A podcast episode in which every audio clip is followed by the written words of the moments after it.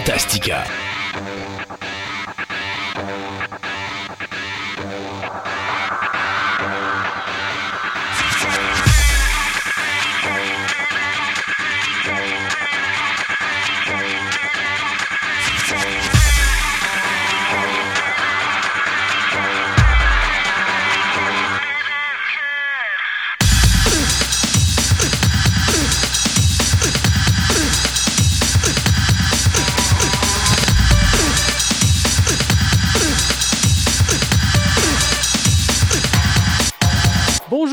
Et messieurs, bienvenue à l'émission 70 spéciale steampunk de Fantastica. On vient d'enlâcher la vapeur. Ah, ouais, OK. bon, alors, je- vous aurez deviné que je suis à côté de Sébastien Côté et mon nom est Christophe Lassens. Et pendant les trois prochaines heures, bien, on va parler que de steampunk. Ou presque. Ou près. Ben ouais, ben, euh, sauf nos segments de nouvelles, effectivement.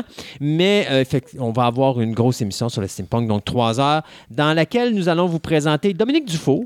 Dominique Dufour, le nom vous dit peut-être quelque chose? Oui, on vous avait présenté il n'y a pas si longtemps une chronique sur comment monter une exposition dans un musée. J'avais fait une entrevue euh, par téléphone euh, avec Dominique. Et donc, euh, c'est le même Dominique qui était présent justement, c'était l'année passée, lorsque le euh, mégacentre des Galeries de la Capitale avait réouvert Oui. avec une ambiance steampunk. Et donc, euh, on, Il est habillé en, euh, euh, je vais dire, en explorateur british avec son, son petit phénix sur l'épaule. OK. Et donc, quand je n'avais profité, je t'avais dit, ben, va, va là-bas et puis essaie de passer quelques entrevues. Et tu avais rencontré Dominique et tu avais fait une Ouais. entrevue avec lui qui dure à peu près une quinzaine de minutes. Donc, c'est un fan de steampunk qui va nous parler un petit peu de l'univers du steampunk vu par les yeux d'un fan de steampunk.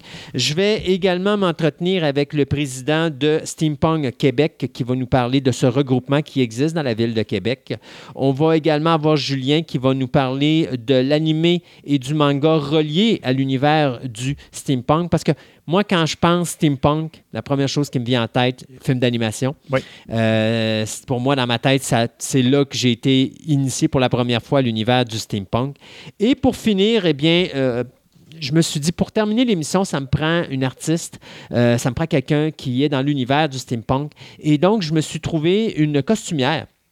Euh, par l'entremise de notre chère amie Andréane, qui m'a présenté euh, Vicky Fortin, qui est une femme extrêmement, euh, qui est totalement extraordinaire. Vous allez voir, elle fait des œuvres magistrales. D'ailleurs, si vous voyez la photo sur la page Facebook, elle s'est fait un beau petit chapeau, tout ça. On a fait une belle petite entrevue justement ensemble. Et donc, on va avoir l'occasion d'en apprendre un petit peu plus sur Vicky et sur sa technique de costume et tout ça, et sa passion pour l'univers du steampunk. Et pour finir l'émission, dans notre table ronde, eh bien, on va vous présenter des films euh, ayant un rapport avec le steampunk. Donc, si des fois vous voulez écouter des films qui touchent à cet univers-là, mais que vous ne savez pas quoi écouter, bien, on va vous donner une série de titres euh, de, films à voir absolument. Donc, euh, un spécial steampunk à Fantastica Radio Web.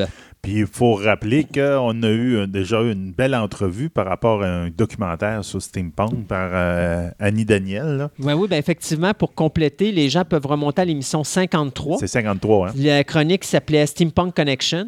C'était le titre, si je ne me trompe pas, du documentaire. Du documentaire, exactement. Donc, euh, ça aussi, là, si vous voulez revenir à l'émission 53, réécouter euh, cette entrevue-là qu'on avait eue avec euh, le nom de la personne, c'était, excuse-moi, Euh, Annie Daniel. avec Danny Daniel, ben, ça va vous permettre justement de compléter euh, cette émission spéciale sur le steampunk avec ça. Justement, au début de février, après vers le 6 février, elle a eu deux représentations, je pense, à la Cinémathèque québécoise avec salle pleine. Ah Oui, Donc, euh, ça a été un gros, gros, gros, Gros succès. succès. Le monde a beaucoup aimé euh, le documentaire. Ben, je suis bien content pour elle, surtout qu'elle a travaillé tellement fort là-dessus. Euh, bien sûr, vous allez avoir toutes les nouvelles des deux dernières semaines. Et d'ailleurs, je te dirais, mon cher ami Sébastien, pourquoi qu'on ne commencerait pas avec ça? Ah, il n'y a pas le choix.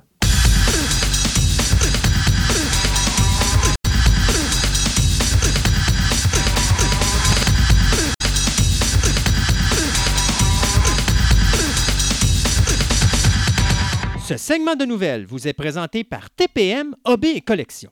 Vous êtes à la recherche de cartes de sport, de timbres, de monnaies, de cartes Magic, de figurines, de comic book, voire même des cartes Pokémon. Voici l'endroit idéal pour nourrir toutes vos passions. TPM Hobby et Collection, maintenant réunis à un seul endroit à Québec, soit au centre commercial de Fleur de Lys, 550 boulevard Wilfrid Amel, Québec, ou allez visiter leur site web à boutique-tpm.com.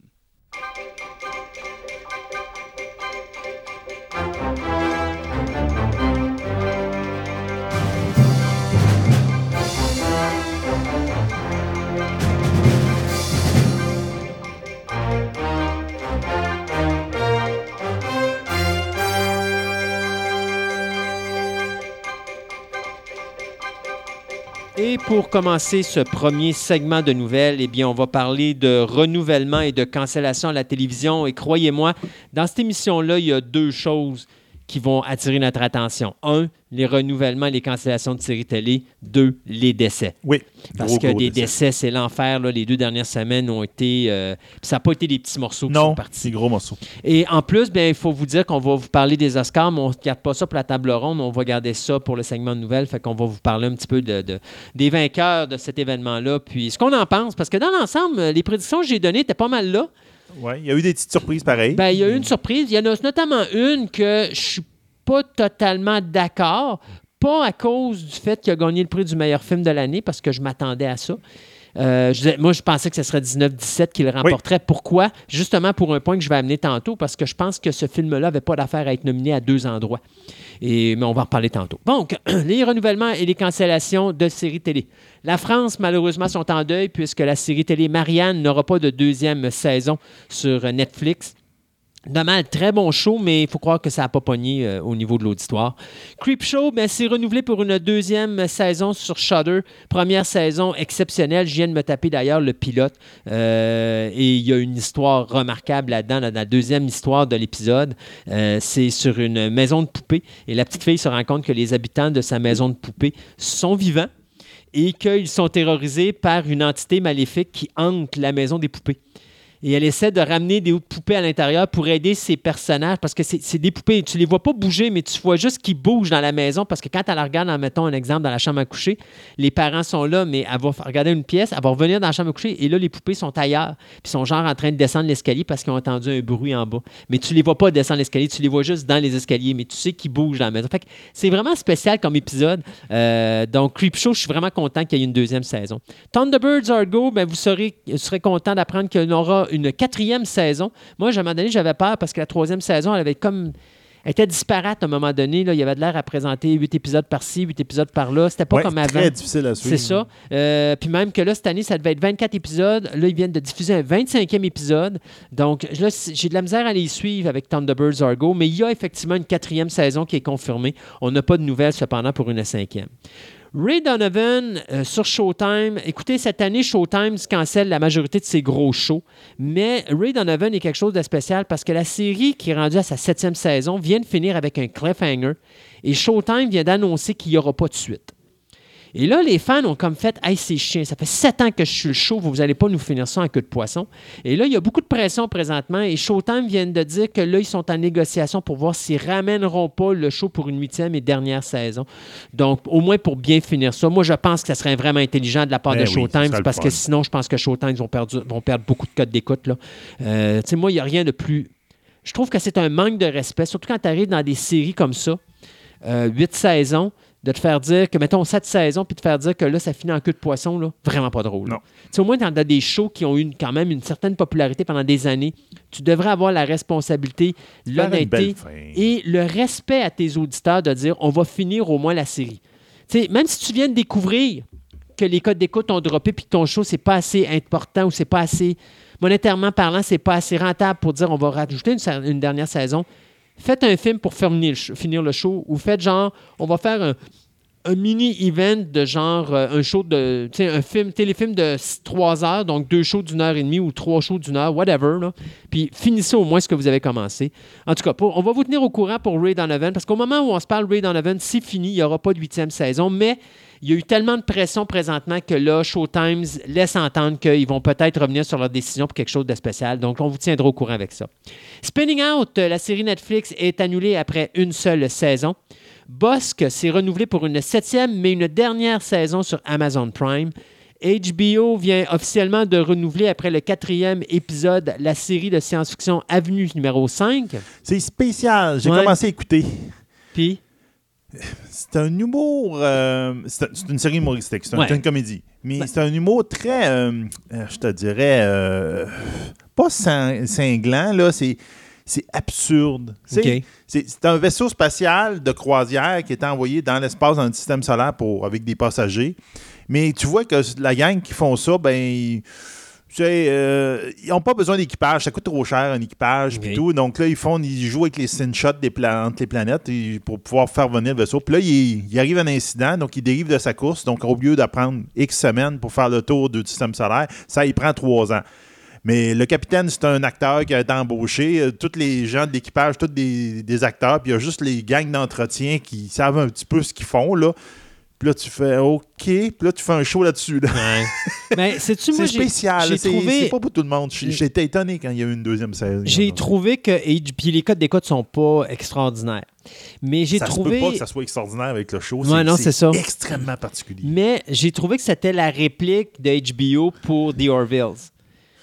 C'est d'essayer d'aller chercher la popularité de The Orville's, mais de faire de quoi de différent. Donc, on garde le même concept que Galaxy Quest et The Orville's, mais on fout ça un petit peu différent. à autre sauce. ça. Mais c'est pas un, en tout cas, c'est pas un humour euh, facile, mettons. Là, c'est pas. euh, Mais on verra. En tout cas, il y a Ouais. une deuxième saison qui vient d'être confirmée par HBO. Euh, Epix vient de renouveler euh, Godfather of Harlem avec Forrest Whitaker pour une deuxième saison de 10 épisodes. La première en contenait seulement 9. À l'origine, ça devait être un mini-series event, mais finalement, les codes d'écoute ont tellement été bonnes qu'on a décidé de rajouter une deuxième saison. The Good Doctor, bien, ça vient d'être renouvelé pour une saison 4 sur ABC euh, avec l'acteur qui faisait le jeune euh, Norman Bates dans Bates Motel. Oui. Netflix qui vient de renouveler la série mettant en vedette Gillian Anderson, Sex Education, pour une troisième saison. Connaissant Netflix, c'est gagé que ça va être la dernière. Ben ouais. Et Stranger Things, eh bien, on le savait, on vous l'avait annoncé qu'il y avait un renouvellement pour la quatrième saison, sauf que Netflix vient de rajouter un épisode de plus. Et donc, ce ne sera pas une saison de huit épisodes, mais bien une saison de neuf épisodes pour la saison 4 de Stranger Things. Ouais, on a eu droit justement au trailer de cette fameuse saison, mais un teaser, je Ouais. te dirais, de la saison 4 qui est sur notre Twitter. Donc vous allez pouvoir aller le voir, qui est malheureusement pas ce que j'attendais. Euh, J'espérais qu'il allait flusher les Russes, mais en fin de compte, ils ont l'air de vouloir centrer la quatrième saison sur les Russes. Les. Russes qui n'avaient tellement pas- aucun rapport dans l'histoire. Ben, Peut-être que là, ils vont en avoir un. En tout cas, il va falloir qu'ils réchappent la troisième saison, mais solide. Là. Euh, ben, regarde, je vais te rajouter dans tes renouvellements une petite chose. Euh, Netflix serait en parler pour renouveler Lucifer pour une saison 6. Ouais, ça, ils s'en parlent, mais je trouve ça bizarre, cette nouvelle-là. Moi je- aussi, parce qu'ils ont tout le temps dit la cinquième, c'est la dernière et c'est fini. Ouais. Puis il dit Ah, on va peut-être en faire une 6. Mais arrêtez, il faut comprendre. Le gars derrière Lucifer, qui est le showrunner, puis qui est l'écrivain, puis scénariste et tout le kit, là, lui, il a dit ça sert à rien de faire des pressions. là. La saison 5, c'est la dernière. Ben je oui. n'irai pas plus loin, j'arrête à la saison 5. Là, Netflix essaie de, faire changer l'idée au gars, mais le gars n'a pas l'air à vouloir bron- bron- broncher ben ben. Fait que je pense qu'on va voir comment d'argent que ballon. Netflix vont mettre ça à la table pour dire, euh, regarde, il va falloir que tu acceptes un moment Ils ont envoyé un ballon sur Internet et on va dire Hey, les fans du show, faites des pressions Ouais. sur le créateur T'sais, pour qu'il accepte notre argent. C'est rare. Habituellement, c'est le créateur qui met de la pression avec Ben les non, gens pour forcer le poste à faire une nouvelle saison. Puis là, c'est Netflix. Puis c'est drôle parce qu'il faut dire que Lucifer a été cancellé après la saison 3 par, je me rappelle plus quel poste qu'il y avait ça, là. Mais euh, C'est ABC ou je te rappelle pas. si c'est ABC, ça me surprendrait pas parce que ces ABC sont pas capables de rien garder dans. dans- Si c'est pas du, du policier à la Jag ou, euh, ou des choses de même, oublie ça, ça tombe tout le temps. là. Mais anyway, il avait cancellé le show après trois saisons. Netflix avait dit OK, on va refaire deux, on va renouveler pour deux saisons, mais ça va être des courtes saisons. D'ailleurs, la saison 5, sachant que c'était la dernière, on avait dit on va faire six épisodes de plus, on va faire une saison de 16 épisodes au lieu d'une saison de 10 épisodes. Et là, ben, Netflix qui dit ben, écoute, les codes d'écoute sont tellement bonnes qu'on veut avoir une saison 6. Alors, on va voir euh, ce qui va se passer avec ça. Tu es en train de voir. euh, de- C'était Fox. C'était C'est pour ça Fox. qu'il a été cancellé. Mais ben. In- Indirectement, c'est pour ça que c'était cancellé, effectivement. Fox est très fort pour canceller. Ouais. Euh, on a eu un on parle beaucoup de la série Y euh, de Last Man. Ouais. Mais euh, il y a- claques. Ouais, ils, ils viennent en tout cas, ils en viennent d'avoir encore une claque. C'est un show qui, euh, qui mettons qui a eu beaucoup de trous dans son chemin et qu'ils ont eu beaucoup de jambettes. Ouais. Et là, ils ont une grosse jambette. En fin de compte, c'est que l'acteur Barry euh, Keoghan, qui était dans, qui est dans, dans Dunkirk, entre autres, euh, vient de dire euh, bye bye, euh, je m'en vais. Je suis tanné. je suis donné, j'ai fait un pilote, c'est assez.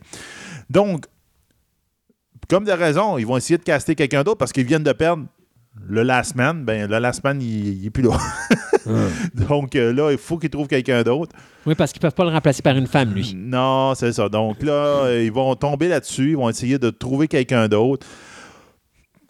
Regarde, on s'entend que pour ceux qui ne savent pas, c'est une adaptation euh, d'un comique de Vertigo de M. Brian K. Vaughan et de Pierre Guerra, qui compte une histoire justement de du dernier man, euh, du dernier homme sur la Terre. Donc, je sais pas où est-ce que ça va aller. Euh, normalement, c'est pas nécessairement majeur, mais quand tu perds ton lead actor, tu dis le show est basé là-dessus, le style du show est basé là-dessus. C'est une grosse perte. Mais avec tous les déboires de ce show-là, on, va voir s'ils vont être capables de se relever. La bonne nouvelle étant que Marcel est toujours sur le show. Oh, mon Dieu. Et là, tu m'as fait peur. Au moins, Marcel, Marcel n'a pas, euh, pas claqué la porte avec son, son coéquipier euh, dans le show. Bon, au moins, il y a ça.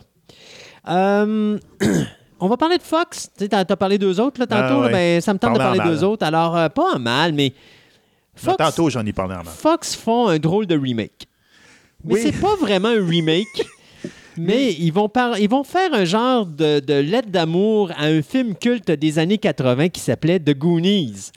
Parce que euh, la scénariste Sarah Watson, présentement, qui a créé The Bolt Type, est en train de- d'écrire le scénario d'une nouvelle série télé qui sera diffusée sur Fox, produite par Warner Brothers et Entertain- Amblin Entertainment Television, et qui va suivre l'histoire de Stella Cooper, qui, malheureusement, après avoir raté sa carrière à New York, bien, elle devient une prof remplaçante et va se lier d'amitié avec trois jeunes étudiants qui, eux, rêvent de devenir réalisateurs. Et leur projet, c'est de faire un, un remake plan par plan du film de Goonies de 1985, je crois. Euh, 85, oui. 85. Alors, elle décide de les aider et puis, bon, ça va, être, une saison basée là-dessus sur comment ils vont refaire The Goonies, mais plan par plan et tout ça. Bon. Euh, Richard Donner, qui était le réalisateur du film original, va être là avec son épouse Lauren Schuler Donner euh, pour faire la production, du, où ils sont producteurs sur cette euh, série télé, qui va, dont le pilote va être réalisé par le metteur en scène de Greg Motola, qui nous avait donné Supergrave. Donc, ça s'en vient, ce pilote de Fox sur The Goonies, de remake, ou, enfin, The, the making. The of, making, ou- the making of the fan, uh, fan film of the Goonies. Une lettre d'amour au pouvoir du cinéma et de l'histoire des Goonies. Voilà comment qu'on le décrit. Je trouve que l'idée est bonne. À savoir, ça va être intéressant, je ne sais pas, là, mais ça peut être bon. On, va aller voir ça. On va aller voir ça. Là, euh, on vous avait parlé de ce projet-là. Ça fait quand même un certain temps qu'on vous en parle, mais on a eu une méga surprise. Donc, on nous avait parlé du film de Shrunk. Donc, Shrunk, Oui. c'était euh, le- la suite de Honey a Shrunk the Kid. Oui, Et puis, euh, ben, on, on se rappelle qu'il y avait eu jusqu'à deux autres euh, spin-offs de tout ça. Donc, il y a eu des sequels, excusez. Donc, Honey, Honey I Shrunk the Kid, euh, Honey, I Blew Up the the Kid et Honey, uh, We Shrunk Ourselves. Ourselves. Puis tu as eu la série télé, La série TV. qui était excellente en ça. passant, qui est probablement, après le film original, la plus belle chose qui a été faite dans l'univers de Anya Shrunk the Kids. Et donc, coup de théâtre, Oui. roulement de tambour. Ben, ça va. Ce projet-là vient de faire sortir Rick Moranis de sa Retraite. retraite Ouais. qu'il avait pris que quand sa femme était de- décédée du cancer, il a dit Moi, je lâche tout Hollywood, je m'en vais Je m'occuper m'occupe de de mes mes enfants. enfants, exactement. On avait déjà parlé de Ouais. ça. tout. Et là, Rick Moranis revient. Ouais. Et je sais C'est pas. comme Wow! Parce que là, la rumeur, ça a été une rumeur à l'origine. Oui. Puis j'en ai pas parlé parce que ça fait quand même plusieurs semaines que je, je suivais Ah cette ouais, oui. rumeur-là. rumeur se courait beaucoup. Et il y avait aussi un synopsis Oui. de l'histoire dans lequel il expliquait pourquoi Rick Moranis voulait revenir. Parce qu'ils ont changé comme le concept de base de Honey, I Shrunk the Kids, parce qu'à l'origine, le personnage de Solinsky, euh, qui est interprété par Rick Moranis, parce que la série Shrunk va suivre les aventures de son fils, Mhm. mais lui a disparu. Et euh, ce qu'on découvre, c'est. En tout cas, ça, ce que je vous dis là, c'est. C'est encore une, rumeur. C'est encore une rumeur. Tout Mais la rumeur. venait avec la rumeur de Rick Moranis. Sauf que là, Rick Moranis vient d'être confirmé. Fait que je me dis, La rumeur est peut-être bonne. la rumeur en dessous, il y a peut-être de quoi de, de, de J'aime la là. rumeur. Ouais. C'est que justement, le personnage de Salinsky, ben, sa femme est atteinte du cancer. Et il essaie de trouver une solution avec justement son invention pour rapetisser, pour essayer de rapetisser les, les- Les les cellules cellules cancérigènes, puis lui donner plus de temps, mais finalement, ça va échouer. Et pendant ces exercices-là, il va se retrouver à être lui aussi rapetissé et il va avoir disparu de la map parce qu'il est rétréci. Et c'est justement son fils qui va supposément le retrouver, puis il va le ramener. Puis là, ben, c'est les complexités de garder la famille ensemble suite au décès de sa femme ou de la mère de la famille parce que ça a causé des tensions et tout le catatite, parce qu'on a pensé que le père avait abandonné la famille alors qu'en réalité, il y avait bon. Euh, Très hâte de voir ce concept-là. Ouais. C'est le fun de voir Rick Moranis. Je vous confirme cependant ceci. Rick Moranis ne sera pas de retour pour Ghostbusters 3. Il est de retour pour Shrunk. Donc, euh, Ghostbusters 3 est pratiquement fini de tourner. Là.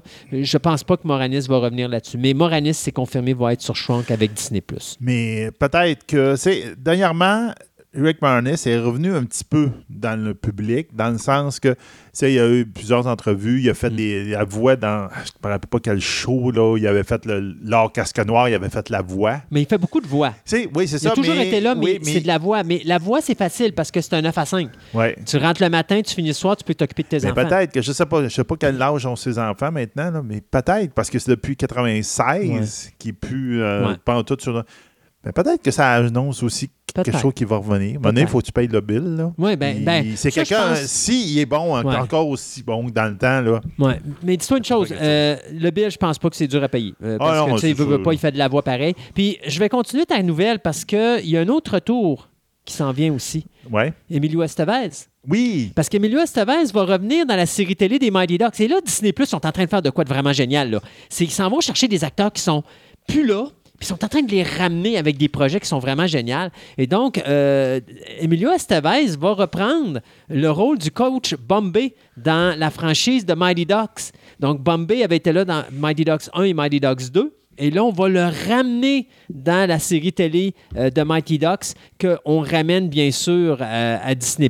Donc, euh, encore là, un grand retour intéressant là, euh, sur Disney+. Mais ça, est- c'est le fun. Il donne des. Autant des rôles, euh, les mêmes rôles qu'il y avait dans le temps, Ouais. ou même à des acteurs qui ça fait un bout de temps qu'on. Soit qu'on voit pas, ou mettons qu'on les a vus, mais peut-être dans d'autres shows. Ben, je prends l'exemple, comment ça s'appelait euh, ah, le show que je vous avais dit sur les. euh, euh, Il y a une catastrophe, puis tout, il y a que des enfants dans une ville ou dans le coin d'Hollywood.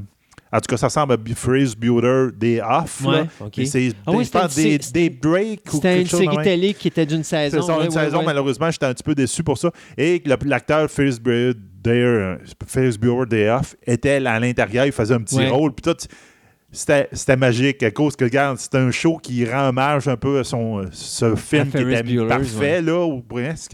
Puis ils ont mis de l'acteur qui a fait l'acteur principal, il l'a mis là-dedans pour faire un petit rôle. C'était super intéressant. Effectivement.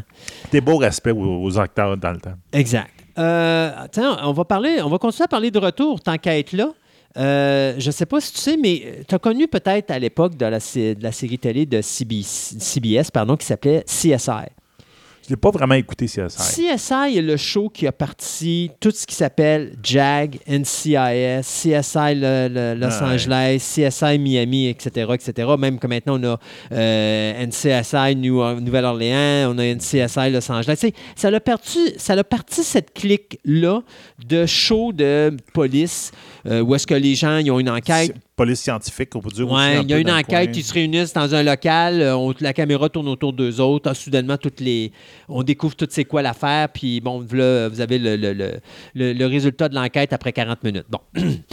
c'est la nouvelle mode au- aujourd'hui à Hollywood. Tous les, même Magnum PI, le nouveau show est rendu comme ça. là. On a tout renouvelé de cette manière-là parce que CSI a comme construit les barèmes de base d'un show de cette manière-là et c'est resté populaire. Le show qui a été diffusé en- le 6 octobre 20 2000 bien, va célébrer cette année euh, son 20e anniversaire. Et donc, CBS est en train de retravailler avec Jason Stacy, qui nous avait donné la série Elementary, qui est un autre style de show de la même façon, mais avec Sherlock Ouais. Holmes, mais aujourd'hui dans le temps moderne, euh, pour ramener un event series de CSI qui mettrait en vedette William Peterson et Georgia Fox, les deux acteurs principaux de cette série-là euh, des années 2000. Donc, euh, je- on va vous tenir au courant parce que la série a été diffusée pendant 15 ans, soit de 2000 à 2015. Et ça a été quand même, en français, ça s'appelait Les Experts, et c'était quand même un des shows les plus populaires de sa génération. Euh, donc, de recréer un événement comme ça, une série événement, c'est un peu comme on a fait avec Veronica Mars il n'y a pas si longtemps. C'est un peu comme on essaye de faire avec Friends. Puis euh, c'est ce qu'on a fait avec Beverly euh, 90210 qui s'est malheureusement terminé avec juste une saison. C'est ce qu'on va refaire avec Mad About You. Euh, qui, va, qui, qui s'en vient aussi également. Ouais. Donc, on prend des séries dans d'époque, puis on crée ce qu'on appelle des events. On a fait ça avec Roseanne, que malheureusement, ben, Roseanne Barr a fait la niaiserie de parler puis d'ouvrir sa grande boîte à fin, après avoir été renouvelée pour se faire mettre à la porte. Puis, mais on a quand même encore, je pense, c'est The Connors que ça existe, là, qui s'appelle encore comme ça. Donc, on fait des events demain, puis à un moment donné, si on voit la popularité est là, ben, ça continue. Donc, CSI n'y échappera pas. Euh, ça revient donc probablement à l'automne de cette année, mais on va vous tenir au courant à savoir jusqu'où ce projet-là va se rendre. Mais ça serait vraiment intéressant pour les amateurs de CSI de revoir leur. euh, leurs acteurs favoris revenir en premier plan. Il faut se rappeler aussi que CSI, bien, William Peterson, à un moment donné, avait dû partir. C'était Laurence Fishburne qui l'avait remplacé. Puis après ça, ça avait été Ted Danson qui avait pris la relève. Et Ted Danson avait été sur un autre show de CSI qui était CSI Cyber, qui était sur les crimes faits par Internet. Euh, reste seulement euh, Marg euh, Hel- Helgenberger, pardon, qu'on ne sait pas si elle va revenir dans son rôle. Il reste elle présentement à voir l'intérêt, mais pour tout le reste, le staff de base qui est encore vivant à la fin de CSI euh, en 2015 serait de retour pour ce revival de cette série populaire des années 2000. Ben, quand on va continuer dans les revivals. Euh, dans les années 90, euh, on a eu droit à un comique iconique, on peut dire, de Batman de Animated Series. Oui. Oui, ça a été, garde, ça a été la, une belle révélation, mettons, de, de, de l'époque. Là, tout le monde a fait, on, repris, le, le Batman a repris du poil à la bête, mettons, à, à la télévision avec ça. Donc, euh, DC Comics vient d'annoncer que M. Paul Dini et Alan Burnett, qui étaient deux des gros architectes en arrière de la Batman The Animated Series, des aventures de Batman and Robin et aussi euh, Batman Beyond, avec euh, une autre personne qui s'appelait Bruce Timm. Euh, eux autres, ces deux personnes-là vont s'allier ensemble, puis ils vont faire un comic book qui va continuer la série où elle était rendue. The Batman The Animated Animated Series. Series. Donc, euh, ils vont carrément, ça va s'appeler Batman The Adventure Continue. Ça va être, en ce moment, ça va être un nouveau six-part euh, Digital First Comic Book. En fin de compte, ça va être Digital Comic en premier. Là. Mais il parle de qu'il va probablement se retrouver sur les, les tablettes le 6 mai. Donc, ça va Hmm. être carrément. On va continuer l'aventure de- d'Animated Series qui avait eu 85 épisodes à l'époque. Ouais. Donc, on Moi, va suivre. acheté, j'ai acheté le coffret. Ben, moi, là, cette série-là est une suite, on pourrait dire, entre guillemets, de Batman 89 de Tim Burton. Ouais. Parce que le thème est exactement le même, euh, pratiquement. Et puis, il y avait Superman, The Animated Series, qui avait été fait à la même époque que j'ai acheté le coffret également. Là, que... Puis après ça, tu as eu effectivement The Adventure of Batman and Robin, qui était la suite de Batman, The Animated Series. ça. Puis après ça, il a fait Batman Batman Beyond, Beyond. mais c'était la même affaire, c'était la même clique. Et, et c'était le fun parce que c'était toujours les mêmes dessins, c'était le même visuel. Fait que c'était vraiment très respectueux de l'univers de Batman. Puis c'est probablement la plus belle chose au niveau de l'animation Oui, en série télé qui a été faite C'est dans, pour ça dans que cet c'est une univers-là. super Ouais. de belles nouvelles qui ont décidé de faire ça. Et on va finir ce premier segment de nouvelles avec les décès. Et croyez-moi, il y en a un paquet. D'abord, on va parler de Kevin Conway, qui est décédé à l'âge de 77 ans des suites d'une crise cardiaque le 5 février dernier. Conway avait participé à des séries comme Star Trek The Next Generation. Euh, il avait été aussi sur des films comme Slaughterhouse 5, Funny Farm, Gettysburg, euh, 13 Days, Mercury Rising, euh, Invincible, Black Knight, The Quick and the Dead de Sam Raimi et euh, le film pour la télévision de Scarlet Letter.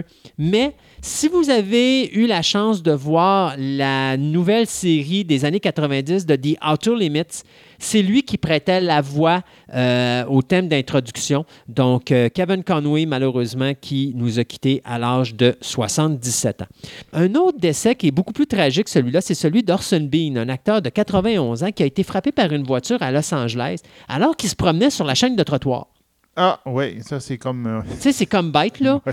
Euh, le gars a joué dans les films euh, Inner Space, Being John Malkovich, Anatomy of a Murder et Miracle on 34th Street, la version de, de John Hughes. Il a joué aussi dans des séries télé comme Dr. Queen, Medicine Woman, Modern Family, Desperate Housewives euh, et récemment Grace and Frankie et The Fact of Life. Donc, euh, un autre gros décès, euh, triste surtout parce que c'est un décès qui aurait pu. C'est même pas une mort naturelle, là. C'est. Ah non, non, un accident, un bête accident. là. et là, on arrive au gros gun. D'abord, Robert Conrad.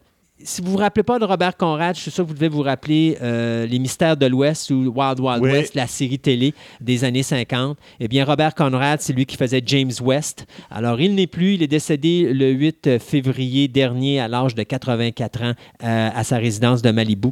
Euh, Robert Conrad a fait quelque chose qui s'est rarement fait, c'est que pendant cinq décennies, il a été l'acteur principal d'une série télé à succès.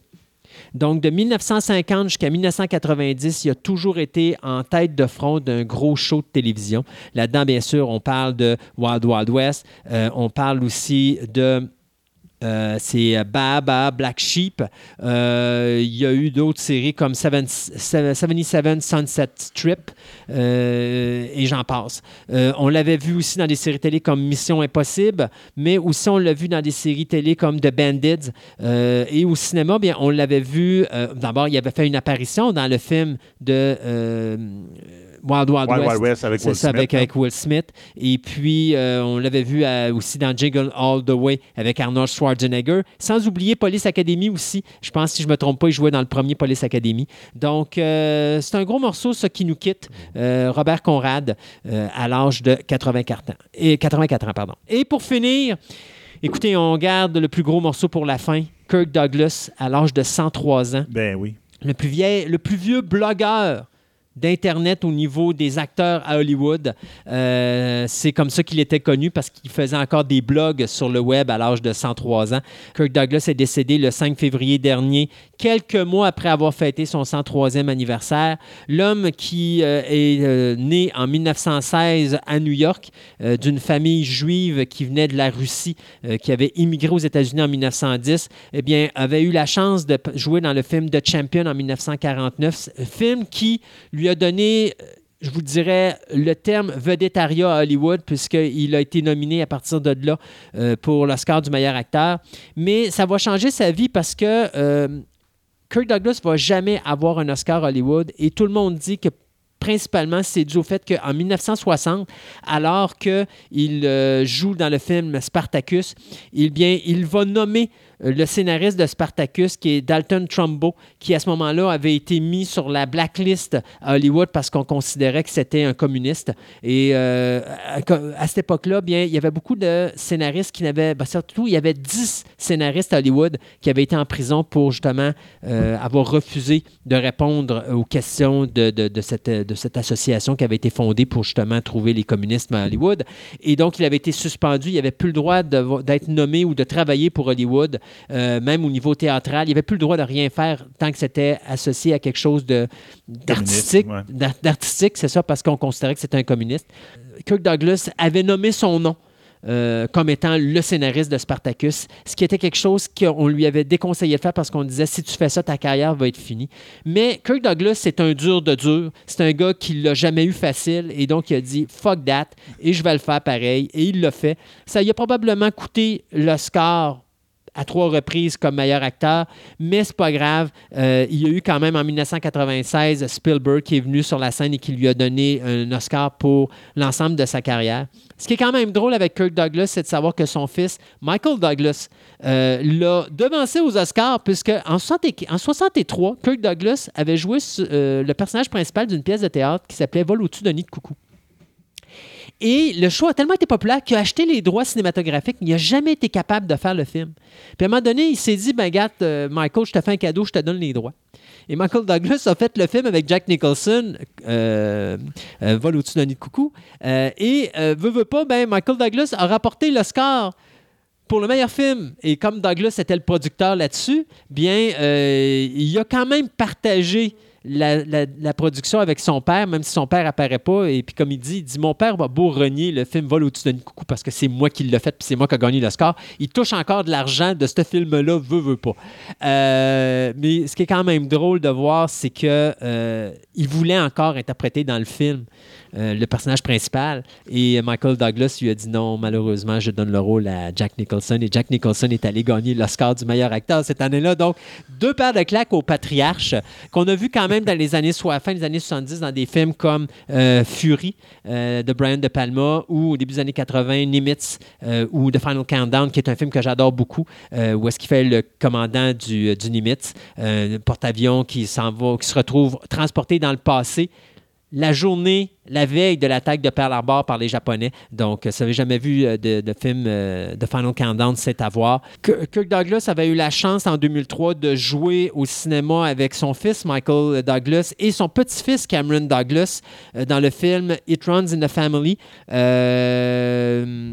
C'était d'ailleurs la dernière prestation de sa première femme, Diane, qui avait également joué dans ce film-là, euh, dont c'était le dernier rôle avant qu'elle meure, elle aussi. Donc, Même Diana Douglas. oui, ben c'est ça, Diana Douglas, c'était sa première femme c'est ça. qui jouait là-dedans, C'est une ça. histoire de famille. Une histoire de famille, effectivement. Donc, c'était un film qui n'a pas marché au box-office, mais qui a quand même euh, euh, été une opportunité de voir tous ces gens-là ensemble. Euh, c'est important de souligner aussi la relation entre Kirk Douglas et Burt Lancaster qui ont joué pendant, dans sept films ensemble, incluant le Gunfight at euh, the Hockey Carol, euh, Choral par- inclu- incluant le Gunfight à The Hockey Carol qui a été fait en 1957, je crois, si je ne me trompe pas.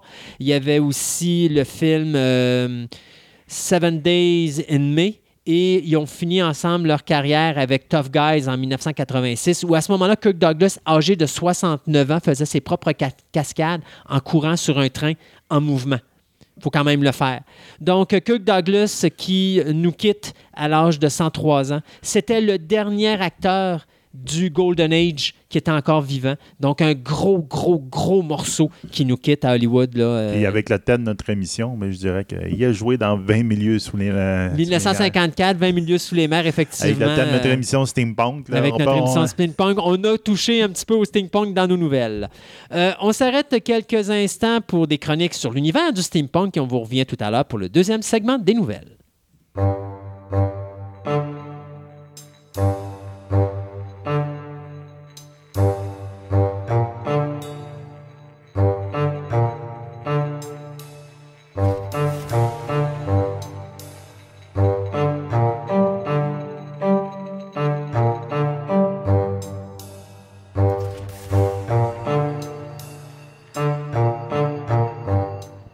L'ouverture du nouveau parc euh, d'attractions au de la Capitale, ben, ils ont ouvert euh, le méga parc et ont décidé de prendre un thème, le thème steampunk. Donc, un peu, une- on dirait une tendance de science-fiction, une divergence dans la science-fiction euh, de base.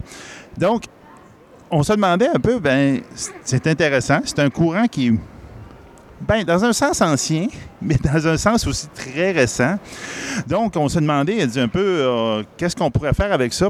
Donc là, on, est allé à, à Galerie à Capitale. On a profité pendant tout le monde qui était là. Donc, on a accroché euh, M. Dominique Dufour qui va nous parler un peu c'est quoi le courant steampunk? Puis un peu, ben, au Québec, où, euh, où est-ce qu'on embarque, puis même un petit peu dans les, autres pays, un peu comment est-ce qu'on va? Donc, bonjour Dominique. Bonjour. Donc, c'est quoi le steampunk? Pour les gens qui sont un peu familiers avec les sous-genres de la science-fiction, vous êtes peut-être plus familier avec le cyberpunk. Le steampunk, c'est un peu la même chose, sauf que c'est inspiré du mouvement esthétique victorien et aussi du mouvement industriel des romans de Jules Verne et de H.G. Wells. Alors, c'est le présent dans le futur du passé. C'est un peu complexe comme vision, mais on va donc puiser dans l'histoire réelle de l'époque victorienne et on va réinterpréter. Parce qu'on n'est pas une société d'histoire, on est vraiment une société qui réinterprète et qui met le côté rebelle, le côté punk de l'histoire. On peut comparer l'époque victorienne avec aujourd'hui de plusieurs façons. On pense à la pollution avec le charbon à l'époque, la pollution avec le pétrole aujourd'hui. On peut penser aux inégalités sociales comme l'esclavage des jeunes. Les jeunes travaillaient très tôt à cette époque-là. 9-10 ans, c'était déjà dans les mines. Aujourd'hui, on le voit moins, mais ça existe encore en Chine, dans les fabriques, dans les usines. Alors, on va réinterpréter ça. On va aussi se réapproprier la technologie, ce qui est très, très important parce qu'aujourd'hui, on a un iPhone, on n'est même plus capable de savoir ce qui se passe dedans. À l'époque, on était capable d'ouvrir un mécanisme d'horloge et pratiquement le refaire nous-mêmes. Alors, c'est un mouvement qui est un petit peu de, rétroaction. C'est pour ça qu'on appelle ça du rétrofuturisme. On va réinterpréter dans le futur ce qui est de le passé. Donc, c'est ça. Mais, comme tu disais, ben, Jay Wells, mais quand, quand on parlait en honte, tu me parlais aussi qu'il y avait deux tendances. Une plus, euh, dire, un peu plus fantastique. Mais comme, en ce moment, c'est quand je te regarde, justement, tu es, ton personnage, tu es un cryptothéologiste, puis tu as un griffon sur l'épaule. Donc, il y a une partie, il y a une, certaine faction, je pas dirais, du steampunk qui vont un peu plus dans le fantastique, dans le. dans, dans le, dans le fantastique, dans l'irréel, on peut dire. Le steampunk a cette flexibilité-là de s'approprier aussi euh, le western, euh, le samouraï, l'asiatique, euh, le fantasy, oui, avec le griffon. Moi, je suis un cryptozoologue, c'est-à-dire que j'étudie tout ce qui est créatures mythiques et étranges. Donc, je me promène avec mon griffon sur, le, sur l'épaule et les jeunes capotent parce qu'en plus, il est animatronique. Donc, c'est vraiment un mouvement qui a dépassé l'époque victorienne avec la reine Victoria. On n'est pas une société d'histoire, on est vraiment, on réinterprète. Donc, à un moment donné, c'est démarré, oui, en Angleterre, mais ça a traversé euh, en Amérique. Et là, on a eu, entre autres, le Wild Wild West, le film, avec Will Smith, qui est tout à fait l'esthétique steampunk euh. Nous, au Canada, à cette époque-là, on avait les bûcherons, les draveurs. On pourrait avoir des personnages un peu comme ça, des, euh, chercheurs d'art, de, on aurait cette esthétique-là un peu. J'en ai vu très peu, mais c'est une possibilité. En Asie, on a des très beaux samouraïs. J'ai vu de très beaux costumes steampunk indiens euh, d'Inde. Donc, il faut se rappeler qu'à l'époque victorienne, on était en pleine colonisation. Donc, on peut vraiment aussi aller s'approprier, là, c'est vraiment pas péjoratif, toute cette beauté-là de toutes les cultures. Euh, Jules Verne permet aussi le voyage dans le temps.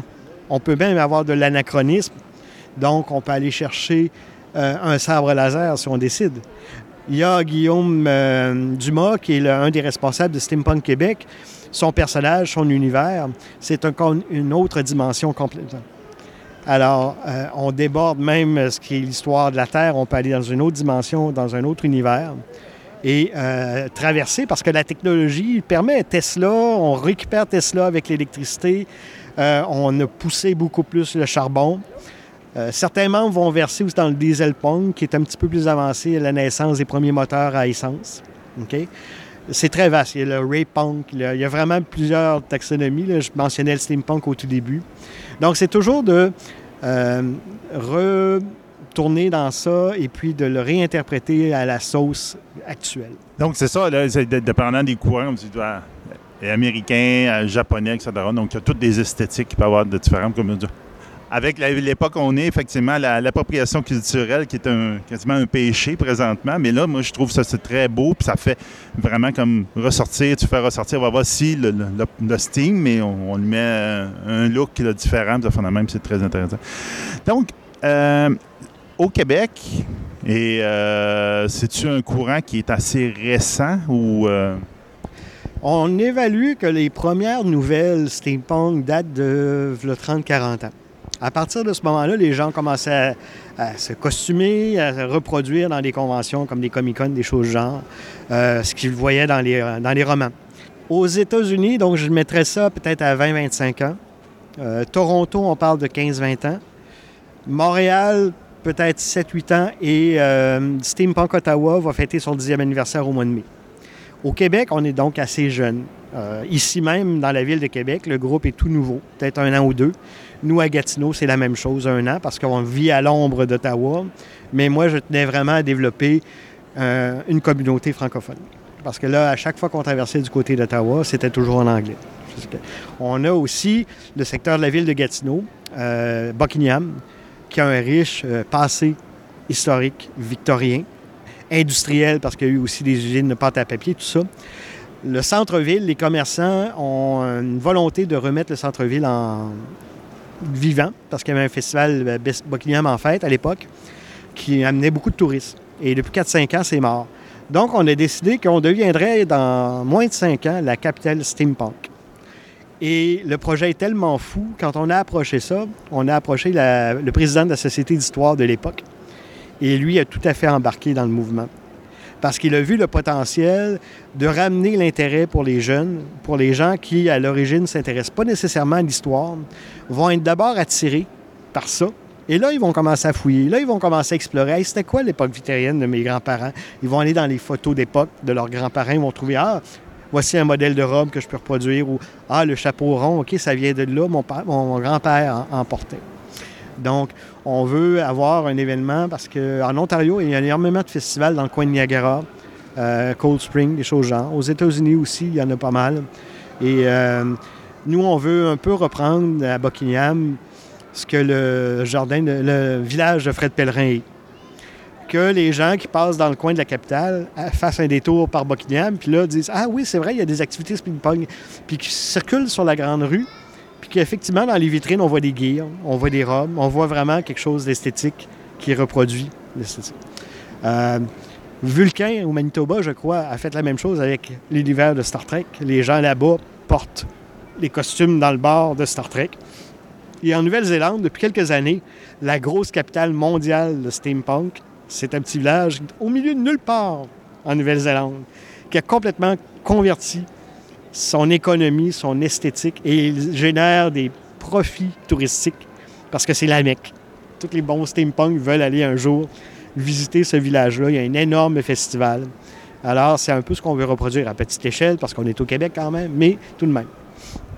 Non, mais je trouve que c'est vraiment une bonne idée parce que justement, c'est quelque chose de euh, pas courant. Donc, si tu fais effectivement, euh, tu vas intéresser le monde pour aller voir ça. Puis en plus, comme tu dis, c'est se réapproprier l'histoire de cette région-là. Puis je me rappelle des photos de cette région-là, là, puis avec les machines à vapeur qu'on voyait, puis ça fait la même. Donc, je pense que c'est une très bonne idée. Qu'est-ce qui fait que euh, on s'intéresse au steampunk à la base? En tout cas, pour toi ou pour ceux que tu connais. Je crois que l'esthétique, surtout du côté des dames, c'est très beau les robes à froufrou, les corsets qui, contrairement à l'époque, se portaient à l'intérieur, parce que c'est des sous-vêtements, les corsets. Dans le steampunk, pour être rebelle, on les porte à l'extérieur. Alors, les, dames ont toujours de très beaux corsets. Les hommes ont de très beaux chapeaux de forme. Euh, les goggles sont effectivement l'incontournable. Mais il faut faire attention. C'est pas parce qu'on porte une goggle qu'on devient steampunk. Il y a aussi une petite mentalité. Il faut faire un peu de recherche. Il y a plusieurs euh, mouvements dans le steampunk. Il y en a vraiment qui vont préférer, qui vont aimer juste se costumer. Ils vont se déguiser un peu comme à l'Halloween. C'est leur plaisir, tout simplement. Euh, il y en a d'autres, c'est l'aspect social, parce qu'on va faire des sorties dans les musées. On va aller euh, au musée de l'aviation, au musée des trains, où on a des très belles photos souvent. Il y en a d'autres où c'est vraiment de développer un personnage un peu comme les grandeurs nature, un peu comme les jeux de rôle. Moi, j'ai trois personnages différents avec quelques costumes seulement, mais chacun a une personnalité, une histoire. J'écris sur chacun de ces personnages-là. Et même, on a fait des liens entre certains personnages. Donc, les personnages que je mentionnais, euh, qui a un univers... Euh, moi, j'ai traversé avec un de mes personnages dans cet univers-là pour visiter. Euh, j'ai un autre euh, copain à Montréal qui, lui, veut avoir un personnage dans ses histoires qui est un carlin, un chien qui parle. Et moi, étrangement, j'avais développé une autre idée à partir de l'île du docteur Moreau, un évadé qui était un mi-chien, mi-homme. Et c'était un carlin. Donc, on a décidé que son carlin, à lui, était dans le futur, il visite le passé, et je me trouve être son ancêtre. Donc, ma lignée de mon personnage va être l'ancêtre de son chien parlant, intelligent. Il cherchait une manière de dire pourquoi est-ce qu'un chien dans le futur parlerait? Et là, on a trouvé. Alors, c'est un peu ça. Euh, chacun va y trouver son plaisir. Bricoler, beaucoup recycler, c'est euh, un des buts de- du steampunk, un des euh, recycler, réutiliser, redonner une seconde vie aux choses. Donc, il y en a qui vont vraiment bricoler. Il y a des artistes joailliers. Il y en a un à Montréal, entre autres, qui a une réputation internationale dans les livres de steampunk. On voit souvent ses bijoux. Euh, des couturières, donc euh, des doigts de là, qui sont capables de transférer des, vieux tissus en robes exceptionnelles. Donc, on y trouve tout un plaisir. Moi, c'est euh, à mon grand plaisir ce que ma famille a trouvé comme lien. On est les quatre qui aimons nous costumer. Et dans le steampunk, là, on a trouvé une façon de faire enfin des sorties. Mon fils est sur l'ordinateur autrement. Ma fille est dans son tableau de dessin. Mais là, enfin, on a quelque chose en famille où on peut s'amuser. C'est une très bonne idée. Parce qu'effectivement, des fois, sais, tu trouves le lien entre, les différentes générations, même. Puis comme tu disais, comme tu as un background à la base scientifique, un peu comme moi, tu es biologiste, je me rappelle bien. Toi, tu aimais bien aussi l'aspect critique, avec, comme tu disais, avec Darwin, etc. Oui, euh, comme je mentionnais, la, pollution, l'impact du charbon à l'époque. Écoutez, à l'époque victorienne, il y a un papillon qui a même changé d'apparence parce qu'il y avait deux variétés, une variété pâle, une variété foncée. Et lorsqu'il se posait sur les, euh, les troncs d'arbres qui étaient pleins de suie, ben, les papillons blancs se faisaient manger en premier. Mais avec le pétrole, aujourd'hui, c'est la même chose. Il y a des transformations de l'environnement, il y a une évolution. Au niveau des sciences et technologies aussi, euh, à l'époque, on pouvait fabriquer nous-mêmes. On se réapproprie les choses avec le steampunk. On, remarque comment ça fonctionne. Les robots, c'est des, des automatons, c'est des, engrenages. Vous allez voir souvent dans les costumes, euh, surtout chez les hommes, des hommes qui vont avoir des bras euh, semi-mécaniques. Vous allez voir souvent des fusils, des fusils Nerf qui sont convertis remaquillés en steampunk. Et on a souvent dans nos conventions des duels de fusils steampunk. Alors avec les règles américaines ou avec les règles anglaises, le pas, on se tourne et on, on tire, des choses genre. Euh, on a des compétitions de théières de course. Alors, on, on prend un véhicule téléguidé quelconque, on met une théière, c'est la condition. Et il y a une course à obstacles. Fait qu'on va bricoler des choses, on va rajouter des personnages, on. C'est aussi très technique. Très, très bricolage. Donc, pour ceux qui aiment, euh, qui sont manuels, c'est exceptionnel. Fait t'as le côté très intello, l'écriture, la musique, mais t'as le côté très manuel. Fait que ça plaît vraiment à plusieurs. Pas juste à une petite clique, là, qui euh, sont des, des- songeurs. Il y a les bricoleurs. Euh, J'ai des copains à Montréal qui ont des, converti des, quadricycles en machines tout à fait exceptionnelles. puis, entre autres, celui-là que je pense, il va devant la colline parlementaire à Ottawa le dimanche. Et puis, il y a une foule de monde alentour de lui. C'est- incroyable. Il est un personnage lui-même et son véhicule aussi. Ça attire. Il fait des promenades avec les jeunes, tout ça. Ben, c'est ça, faire la recherche, justement, avant la- de venir ici, j'avais vu, justement, il y avait des. euh, aux États-Unis, il y a des gens qui ils mettaient comme. Carrément comme travail à côté, ils euh, remettaient en marche des, vieilles machines à vapeur, des, des- des tracteurs, etc. C'était leur fun, c'était de comprendre comment marchait la machine à l'époque, puis essayer de le remettre en, marche. là. Je trouvais ça vraiment, vraiment intéressant. Quelqu'un qui veut, ben, qui veut, euh, mettons, tomber dans le steampunk, il, il peut s'inspirer où ou quoi? Euh, on parlait de village des valeurs à un moment donné. Oui, c'est du recyclage. Donc, euh, Village des valeurs, allez voir grand-papa et grand-maman fouiller dans son grenier, dans son sous-sol. Euh, on, trouve, on trouve ça. On fabrique, on récupère. Euh, Inspirez-vous sur Internet, mais aussi il y a des groupes. Il y a des groupes au Québec, au Canada. Euh, Steampunk de la Ville de Québec, Steampunk Province de Québec. Les deux groupes, on a des pages Facebook. Je vais laisser Guillaume probablement qui va en parler beaucoup plus avec Christophe. Mais euh, il y a une source, une, une source incroyable. Tapez Steampunk dans Google et vous allez trouver toute la variété euh, de choses.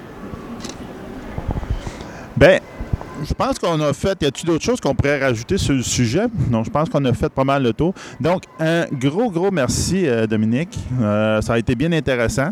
Puis, euh, nous autres, on va continuer avec probablement d'autres chroniques associées à ça. Puis, on va parler de ce mouvement-là. Je pense que ça va être bien intéressant de, de faire connaître ça au monde. Donc, merci beaucoup.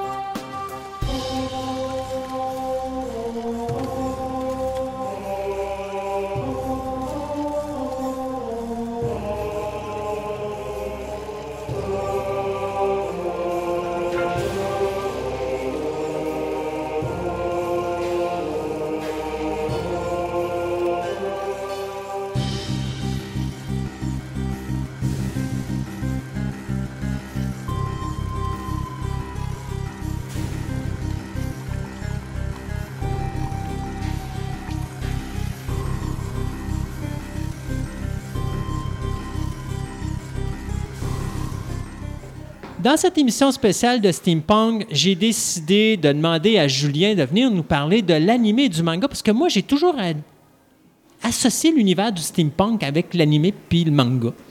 C'est vrai que c'est beaucoup plus présent que dans la culture nord-américaine. Ouais, c'est ça. Mais pourtant, je disais que le manga, ben, pas le manga, mais je veux dire, le steampunk vient beaucoup de la littérature, genre Jules Verne, des Oui. choses comme ça. Mais pour moi, la première fois que j'ai été vraiment Exposé. exposé au, steampunk, c'était vraiment l'animé japonais. J'ai l'impression que c'est peut-être parce que l'animé permet un peu plus de liberté au niveau euh, de la créativité, Oui. euh, que c'est peut-être pour ça qu'on y est plus exposé, puis peut-être que ça a plus pogné au Japon qu'ici en, en frais de concept. Euh, ça, je pourrais pas dire par contre, mais effectivement, c'est vrai que c'est un, un thème plus récurrent au niveau de l'animé, effectivement. Donc, tu vas nous montrer l'influence du steampunk dans le monde de l'animé et du manga. Je vais faire le tour de quelques séries animées que j'ai bien aimées ou qui, ont, qui sont bien cotées. Euh, généralement, un va dans l'autre parce que c'est rare que je vais. que j'écoute de la chenoute, on va le dire comme ça. Ben, c'est sûr. Mais euh, ben, j'en ai- écouté beaucoup quand même. Là, euh, dans On mes- écoute de tout, mais c'est Ouais. jamais de la chenoute. On va toujours chercher quelque chose qui nous la, intéresse la quelque petite perle à travers, là, la- la- le, le petit euh, silver lining. Exact. Donc, je vais commencer. euh, j'ai, quel- j'ai quelques séries. Euh, Une qui m'a beaucoup marqué, c'était l'OVA de Read, of the- Read or Die, euh, qui est un. c'est- Dans le l'histoire, en gros, c'est. Quand je vais parler de séries, mais c'est pas seulement toutes qui sont basées sur le steampunk, c'est parce qu'ils sont dans un univers un peu steampunk. Donc, ça, c'est-à-dire, c'est un univers qui, peut-être les années 30, Victorien, 40, c'est ça, ouais. mais il y a une technologie Avec- avancée. À vapeur avancée. Donc, euh, on- je, vais, aller- je vais parler de Read or Die de l'OVA qui est 3-4 épisodes, euh, donc euh, de- qui date de 2001. Euh, ça prouve que je suis rendu quand même vieux, euh, parce que ça fait longtemps, l'air de rien. Ben, je veux pas te faire de peine, mais tu plus de cheveux, alors ça veut dire Ouais. que tu es très avancé. Ouais, ouais, malheureusement, je m'en ça à la fin. Donc, on suit ici Yumiko Reedman, qui est a.k.a. The Paper, qui est une agente spéciale de la Bibliothèque de Londres. Pourquoi ils ont besoin d'agent spécial, on le sait pas. Mais euh, l'histoire, en gros, c'est qu'il y a un livre qui est volé, un livre qui aurait là, une formule ou une- quelque chose pour faire la- activer la fin du monde. Puis son, sa job, c'est de retrouver le livre, puis elle va, à travers ça, se battre avec... euh, son pouvoir, dans le fond, c'est qu'elle peut faire ce qu'elle veut avec du papier. Ce qui rentre dans les thématiques de Read or Die, dans le fond, puis du livre. Euh, donc, super beau. Pour 2001, c'est un ennemi qui est super beau. Euh, ce qui est intéressant, c'est nouveau, comme dit, la, des technologies du, du monde un peu qui est technologie à vapeur. euh, on se bat contre des robots géants ou des, euh, des trucs comme ça. Elle va rencontrer aussi des personnages qui sont des clones, entre guillemets, de, de, de- de personnages célèbres comme Matari, comme Bach. Elle va se battre contre Bach. Oh! Ouais, avec un orgue géant steampunk. C'est assez flyé. Qualité d'animation très, très intéressante pour ce- cet animé-là pour 2001 quand même. On s'en dit que 2001, on est quand même dans les bonnes années de l'animation quand même, parce qu'il y avait beaucoup de budget, mais c'est, ça a très bien vieilli, je dirais. Là. Il y a des affaires qui ont moins bien vieilli que ça, et de loin. Euh, donc, après ça, je, je vous parler de Read or Die TV, qui est un peu le spin-off, suite, euh, on reboot, on ne sait pas trop, qui est par le même réalisateur, qui était Koji Masa- Masunari. Excusez mon japonais, désolé, pour les auditeurs nippons, s'il y en a. Ouais, là, tu me déçois, là, parce Ah, qu'on je suis en a. déçu, là. Oh, oui. Ah oui. J'en ai au moins trois. Ah, c'est pas pire. Ouais. Euh, donc, là, on suit les Sister Paper, qui sont trois sœurs qui ont le même pouvoir que la, que précédente. Euh, puis une de ces sœurs-là est euh, un peu la cible d'une société secrète. On aura pas besoin de tête, je ne veux pas nous gâcher le punch non plus. Puis les, deux, les trois sœurs vont, un peu se défendre de ça, puis l'histoire va avancer à partir de là. Donc, encore une fois, un monde un peu steampunk, un peu victorien, toujours dans dans la thématique victorienne, Jules, Jules Verne et compagnie. Machine qui marche à la vapeur, avancée technologiquement. Donc, on est un peu dans un monde comme ça. Euh, là, on va vraiment plus dans le Steam Boy avec le prochain qui est de 2004, qui est Steam Boy, euh, qui est vraiment. Ça, ça c'est je du steampunk, c'est du steampunk. Ouais. Là. On suit un jeune inventeur euh, qui s'appelle Ray, qui travaille dans le fond sur des technologies à base de vapeur dans un univers victorien au 19e siècle. Donc, on est carré dedans. Ouais. Puis il, va, créer- il va y avoir une machine qui va se faire créer. Attends, j'essaie de retrouver le nom dans mes notes.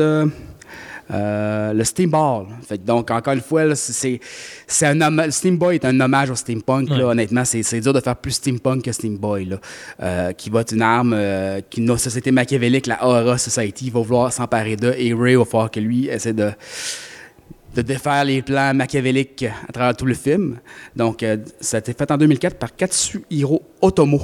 Hey, je m'améliore. Yes, tu t'améliores. Donc, ça, assez dur à battre. Après ça, j'ai un ligne que j'ai beaucoup aimé, euh, qui est peut-être un peu moins clairement steampunk, mais quand même, on est dans le très victorien, on est dans le très futuriste. Euh, très, très Jules Verne, un peu. Euh, ce qui est Last Exile, puis sa suite, Last Exile, Femme de Silver Wing. On est dans un monde où euh, on est dans les vaisseaux géants flottant dans l'air, des espèces de bateaux flottants, euh, où est-ce que tout se fait quasiment dans l'air. Fait qu'on suit euh, là-dedans des courriers. Dans, des... dans le fond, ils ont comme une technologie antigravité qui fait que tout vole maintenant. Fait qu'on est dans un monde peut-être moins vapeur, moins, mais tu sais, quand même très victorien, très euh, dans le 19e siècle, 18e siècle, très dans, ce- dans, dans cette saveur-là avancée. dans les jeux avancés, euh, où c'est que les, on suit, dans le fond, des personnes qui sont euh, soit des pilotes de chasse, euh, ben, qui deviennent pilotes de chasse par la, la, la, la, la- la force des choses, parce qu'au début, on suit des, des, livreurs, qui, qui, des deux jeunes livreurs qui, sont, qui sont euh, impliqués plus tard dans une conspiration qui va les faire de forcer à se battre avec des avec des, des forces pirates ou rebelles.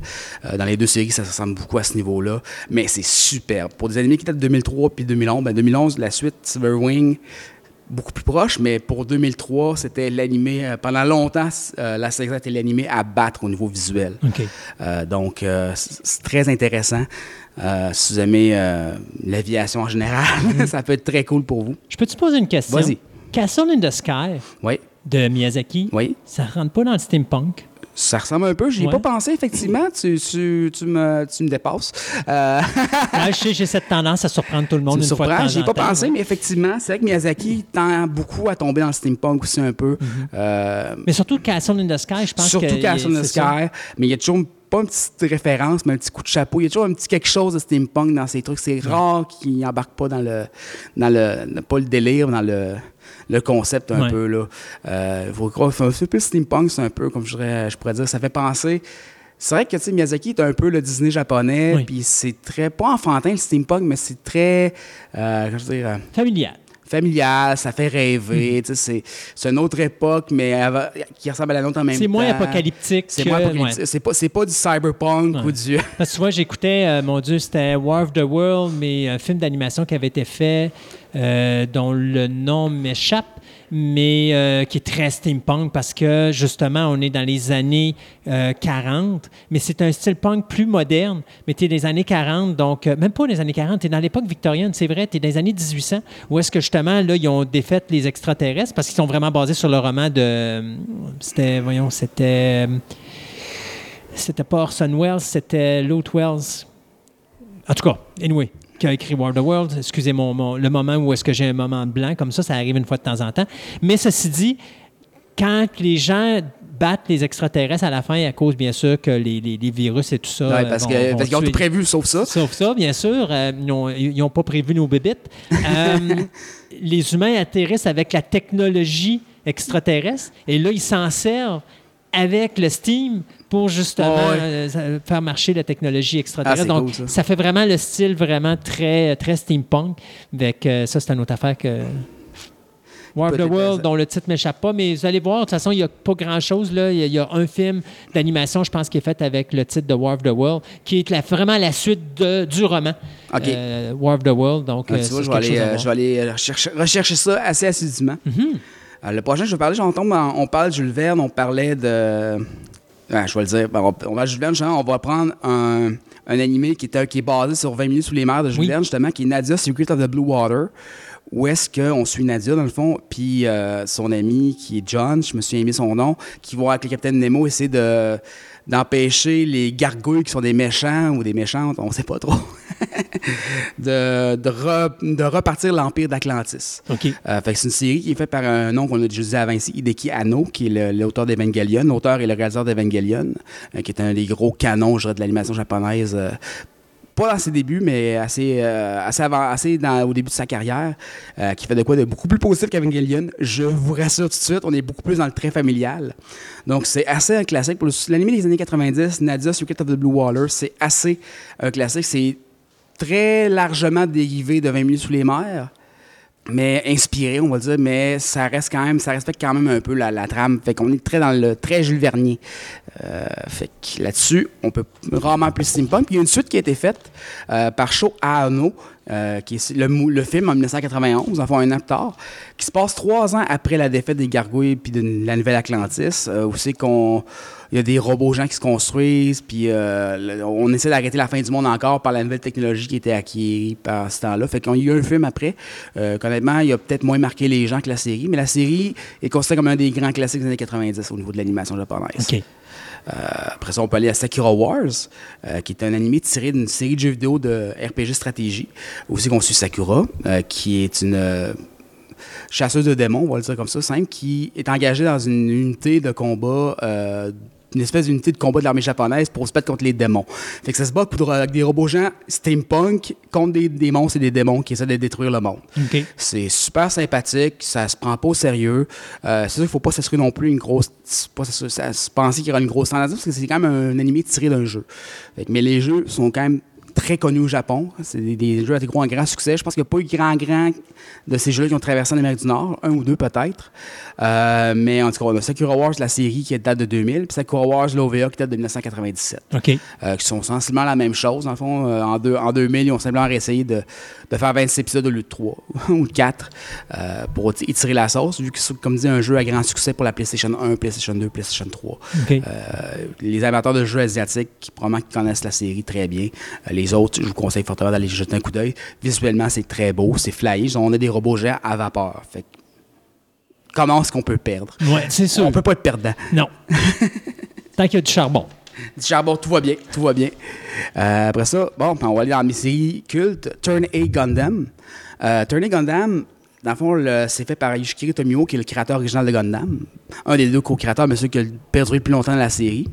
Dans le fond, c'est que ça se passe un peu dans un monde post-apocalyptique, où c'est qu'on est retourné un peu à l'état technologique euh, de l'époque victorienne, les trains à vapeur. On est, l'humanité a fait un pas en arrière après une grande guerre qui a dévasté tout. Mais ce qui est intéressant dedans, c'est que Tomimo était un peu contre l'idée euh, des séries de- d'univers parallèles dans Gundam, puis a décidé que non, non, ça va faire, moi je ramène, je ramène tout sous un même toit. Fait que Turning Gundam, comment le le monde ramasse le robot géant, c'est que c'est des archéologues qui trouvent des robots géants sous la Terre. OK. Puis hop, ils sont encore fonctionnels. Fait que tu vois des robots géants de toutes les séries qui vont se battre ensemble ou entre eux. Euh, puis ça devient assez intéressant parce que tu as des mix match assez débiles. Aussi que tu as du monde qui se prend avec des calèches à chevaux, puis les robots géants qui se prennent à côté.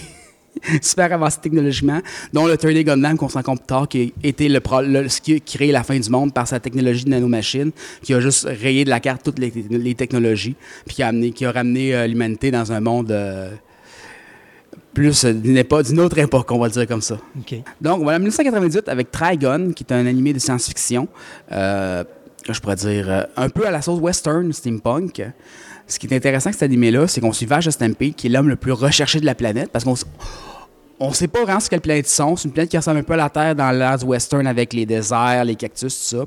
Euh, Vache est hors la loi. C'est fait par l'équipe qui a fait Slayers, euh, donc un style qui part très en humour puis qui devient de plus en plus sérieux afin, qu'on avance dans la série.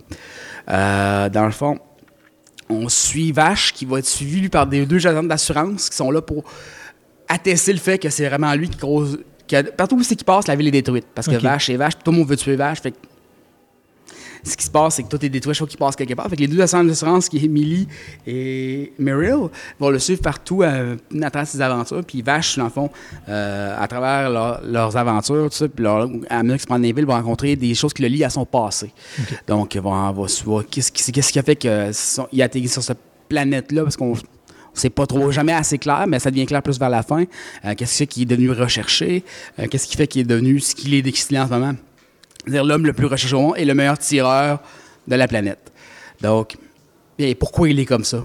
Puis Vache aussi, un personnage assez euh, humain dans son, dans son non-humanité, dans le sens que il, est tel- il a tellement d'un enfant de 3 ans pogné dans une situation qu'il comprend pas que ça devient très drôle souvent pour ça. Il, il comprend pas pourquoi le monde tire dessus, il comprend il est un peu careless, il est un peu. euh, fait qu'on est euh, dans, dans le- au départ dans le gros humour, puis plus ça va, plus ça devient sérieux, ben, comme tout ce que Team Slayers a fait dans le passé Ouais. avant. Donc, on s'aligne sur les derniers, euh, les, et non les moindres, les Full Metal Alchemist, qui Oui. se passent dans des... des- des- des- ben, on- il y a deux séries, plusieurs films, le manga. Euh, Les, les deux séries, on suit les frères Elric, euh, qui, dans le fond, après avoir... Parce qu'on est dans un monde où l'alchimie existe.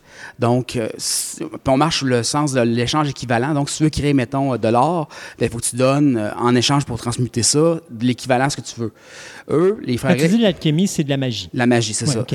Sauf que dans le fond, on est avec des alchimistes. Dans le fond, les deux frères Eric, leur mère est décédée très jeune, quand ils étaient très jeunes, puis eux, étant enfants, ils s'amusaient un peu avec l'alchimie. Fait qu'on dit, on va essayer de ressusciter notre mère. Fait qu'on va donner un équivalent qui pensait genre être un. Je pense que c'était un cochon ou quelque chose, là. Parce que vie pour vie, tu sais. Fait que, mais non, ils se sont ramassés qu'un s'est ramassé être un esprit pogné dans une armure parce qu'il a, il perdu son corps pour ressusciter leur mère qui sera pas. By the way, ça n'a pas marché. Puis l'autre, c'est- a perdu son bras. Fait que leur quête, dans le fond, c'est qu'ils viennent des alchimistes d'État, c'est des, des, un peu des agents spéciaux de l'État, euh, qui sont des magiciens, on va le dire comme ça simplement, euh, qui se promènent dans un monde un peu comme disant la steampunk du 18e siècle, 19e siècle, début du 19e siècle. Euh, Puis leur, leur job, c'est un peu de retracer les, euh, les machines qui sont tout croches euh, ou euh, de- de- d'aider à la répression des rébellions. Un peu ce que l'armée leur demande de faire dans le fond. Puis en échange, ils peuvent faire pratiquement ce qu'ils veulent au niveau de leur recherche. Leur recherche, c'est le tabou, c'est de ramener la vie, c'est de, un, récupérer leur corps d'origine, parce qu'ils sont maganés, puis de deux, ben, c'est de ramener leur mère éventuellement. Puis là, à mesure que les aventures avancent, ben, ça change. Mais la différence majeure, c'est qu'il y a Full Metal Alchemist, la série originale, que cette série-là date de 2001. Le manga n'était pas fini à l'époque. Il a donc fallu que les réalisateurs trouvent une fin. Euh, un peu comme Game of Thrones va- se passe en ce moment. On trouve une fin parce qu'on n'a pas la fin officielle. Fait mais ils sont quand même très bien débrouillés à trouver une fin parce que la limite tient solidement par lui-même. OK. La limite 2001.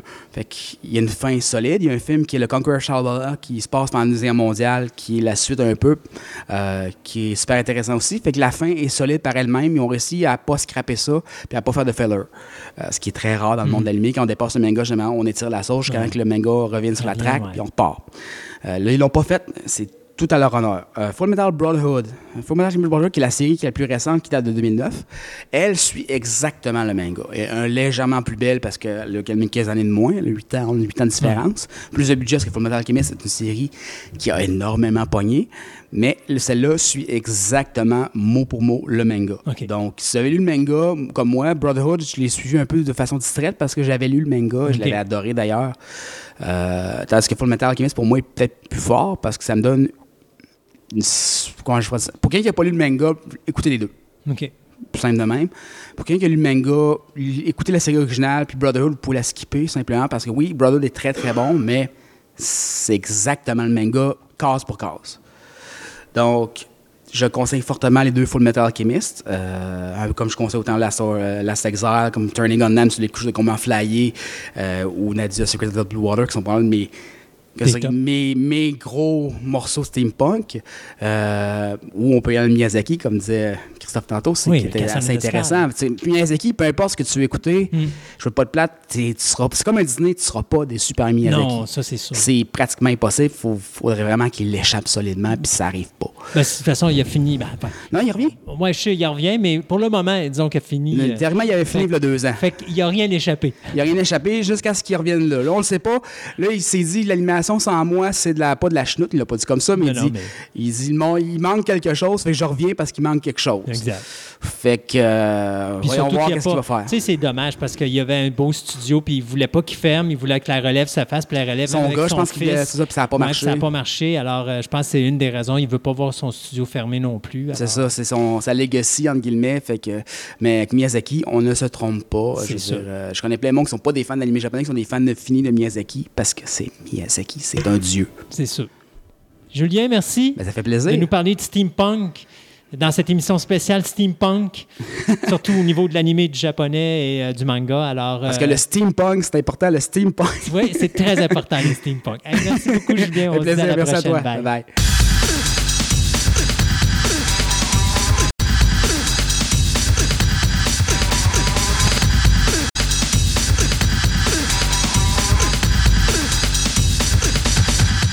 Ce segment de nouvelles vous est présenté par Vidéo Centre-Ville, le plus grand club vidéo répertoire de la ville de Québec. Vous aimez les monstres en caoutchouc, les fourmis géantes, les films espagnols, les sous-titres, les grands classiques, Une vaste sélection de DVD de tout genre disponible sous un même toit, soit au 230 Marie de l'Incarnation, Québec, ou encore vous visitez leur site web à vidéocentreville.com.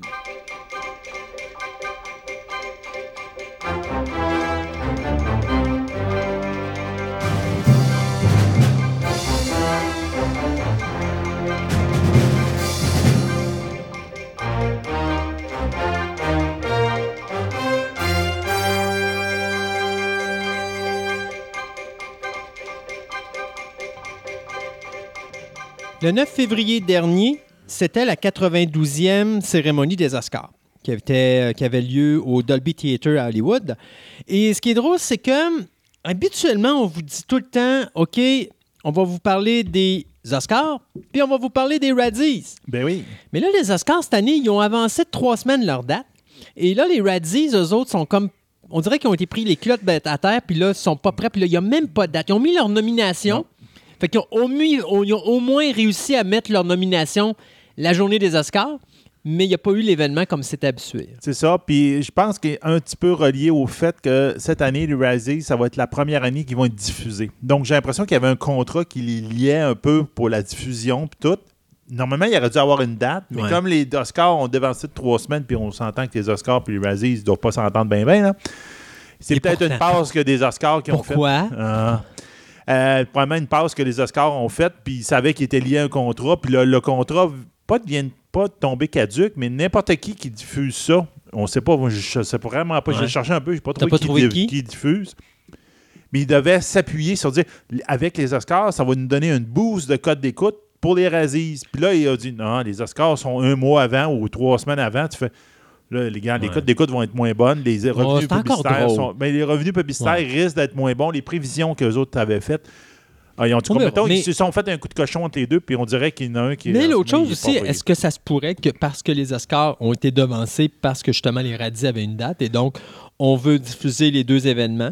Parce que les Radis, on s'entend, là, ça va être le fun. Ah oui, c'est ça. Euh, c'est- euh, c'est l'année où est-ce qu'on se paye la gueule du cinéma américain puis qu'on présente les, les, les- les navets. D'ailleurs, moi, j'ai pas, j'ai pas pris les, les, les, euh, j'ai pas pris les nominations parce que j'attendais justement euh, de, de savoir la date de sortie de l'événement, mais je peux vous garantir que Cats, euh, il est pas mal là longtemps. Cats, Rambo, Last Blood, puis, euh, voyons, euh, Hellboy. C'est- Hellboy, ouais, ils ouais. se partagent pas mal euh, le là. Alors, euh, tu sais, euh, on va voir ce que ça va donner, mais euh, je pense qu'on va en parler plus peut-être dans la prochaine émission parce que je vais attendre de voir vraiment une date finale avec les Radis avant va d'en peut-être parler. avoir les nominations dessus, là. Cependant, il y avait les Oscars, donc la 92e édition, et euh, bon, on avait fait des prédictions. La majorité, je vous dirais, passablement, sont toutes là. Ce que moi, je vous avais dit, ah, d'après moi, il va marcher, puis là, c'est lui qui va gagner, tout ça. Bon. Là moi, j'ai eu un problème, et euh, c'est un petit peu pour lequel cette année, je ne suis pas tellement d'accord avec le prix du meilleur film, et je m'explique. Il y a deux catégories qui se passent. C'est le prix du film étranger et le prix du meilleur film. OK? Ouais, il y a une nomination qui était aux deux. Ouais. Mais le problème, moi, c'est.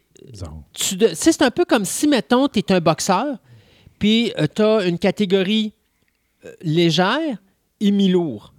Puis mettons que tu as 10 livres entre les deux. OK? Puis, mettons, tu as dépassé de 10 livres parce que dans- tu t'en vas dans le mi-léger, mettons, mais tu compétitionnes quand même dans le léger. Parce que tu décides que tu perds 10 livres. Puis là, tu es champion des deux fédérations, mais tu perds ton 10 livres à chaque fois que tu décides d'aller lutter- d'aller Ouais, boxer dans un endroit. Tu n'as pas le droit de faire ça. Tu choisis la fédération où est-ce que tu vas aller. Moi, là-dedans, je ne suis pas d'accord avec le fait que si Parasite veut être là puis risquer sa chance d'être nominé comme meilleur film de l'année, d'accord, je suis d'accord, vas-y. Mais tu peux pas être nominé comme meilleur film étranger. Ben non. Si tu veux être nominé comme meilleur film étranger, alors que tu sais très bien que c'est certain que tu vas gagner ce prix-là, tu ne peux pas être nominé comme meilleur film de l'année. Tu dois choisir où tu dois aller. La raison pour laquelle je disais que le film 1917 aurait dû gagner le prix du meilleur film cette année, c'est parce que Parasite était dans la catégorie meilleur film étranger. Donc, dans ma tête, c'était impossible qu'il gagne les deux prix. Ben non. Parce que si tu gagnes le prix du meilleur film, automatiquement, tu gagnes le meilleur prix du film étranger. Mais ça, c'est comme des portes de sortie à Hollywood pour dire on, voudrait te donner le prix du meilleur film, mais là, on a une problématique parce qu'on a deux bons films. Alors, on va se servir du meilleur film étranger pour te donner un prix là. Fait que toi, tu vas gagner ton Oscar, puis on va donner l'autre prix à l'autre film. Donc, normalement, on a pénalisé quelqu'un Oui, pour ça, que ce soit au niveau du film de l'année ou que ce soit au niveau du film étranger. Parce que si Parasite n'est pas là pour le meilleur film étranger, ça donne l'opportunité de souligner une autre œuvre faite dans un autre pays qui peut-être le mérite.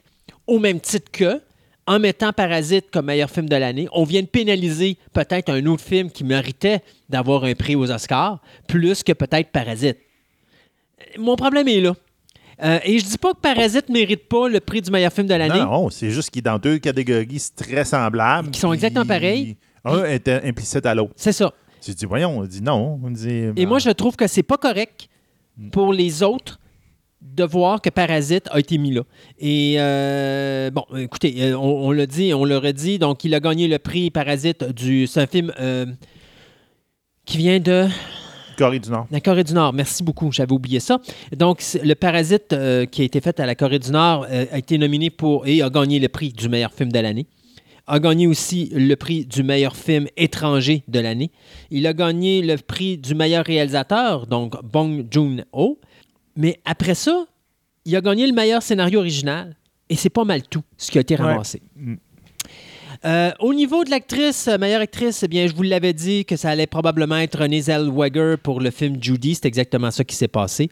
Euh, je suis très content de celle-là. Joaquin Phoenix qui gagne l'Oscar du meilleur Ben acteur oui. pour le Joker. Vous voulez vraiment voir comment est-ce qu'on peut donner à un acteur un prix pour meilleur acteur? Joaquin Phoenix est le plus bel exemple. Parce qu'enlevez sa prestation dans le film Joker, puis faites juste regarder le film Joker, puis vous allez vous rendre compte que sans Joaquin Phoenix, ce film-là tombe à plat. Donc ça, ça prouve que cet acteur-là méritait l'Oscar du meilleur film, parce que s'il n'est pas là, il n'y a pas de film. Ça, ça mérite une- euh, non seulement une nomination, mais un prix comme meilleur acteur. Meilleur acteur de meilleure actrice pardon, de soutien, ça aussi, je vous l'avais prédit, c'était Laura Dern pour Marriott's Story.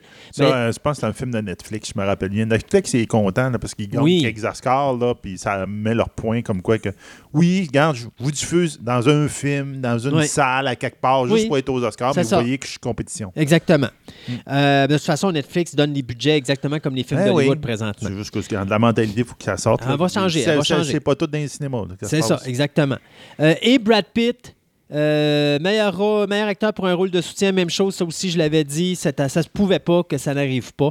Donc euh, Brad Pitt qui fait un très bon retour, je suis vraiment Oui. content pour lui. C'est fun. Euh, dans les autres films, ben Joker, on va revenir à lui, meilleure bande sonore originale Oui. qui a été donnée à ce film-là.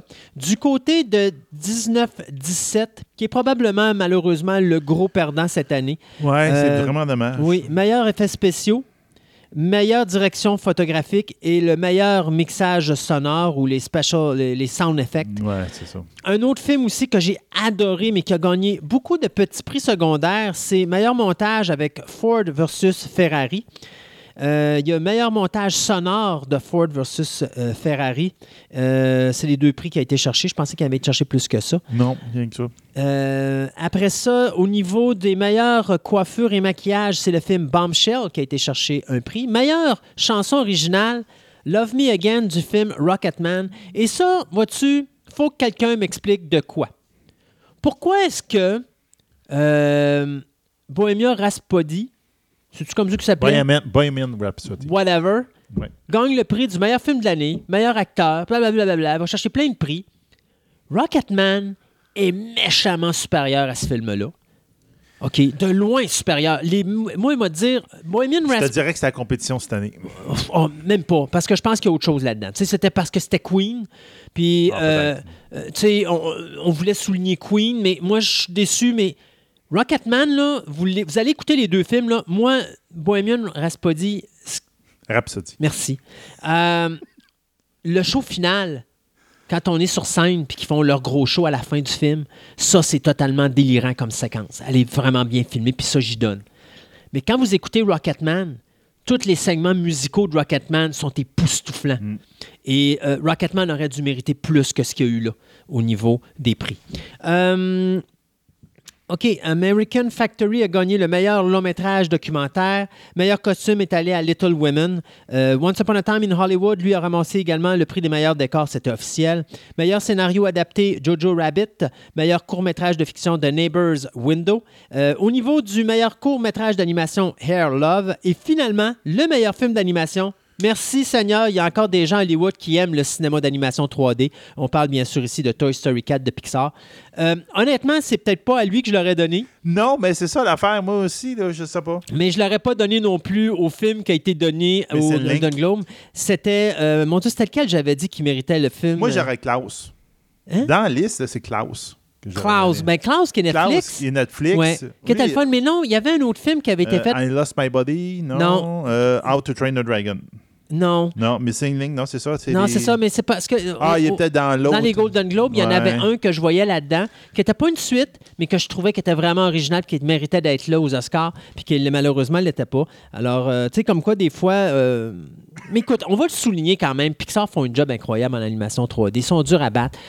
Euh, Même Klaus, je te dirais, c'est pas à la hauteur de Toy Story 4 quand même. Là, fait qu'on va Mais, le donner. ah, parce que c'était bon.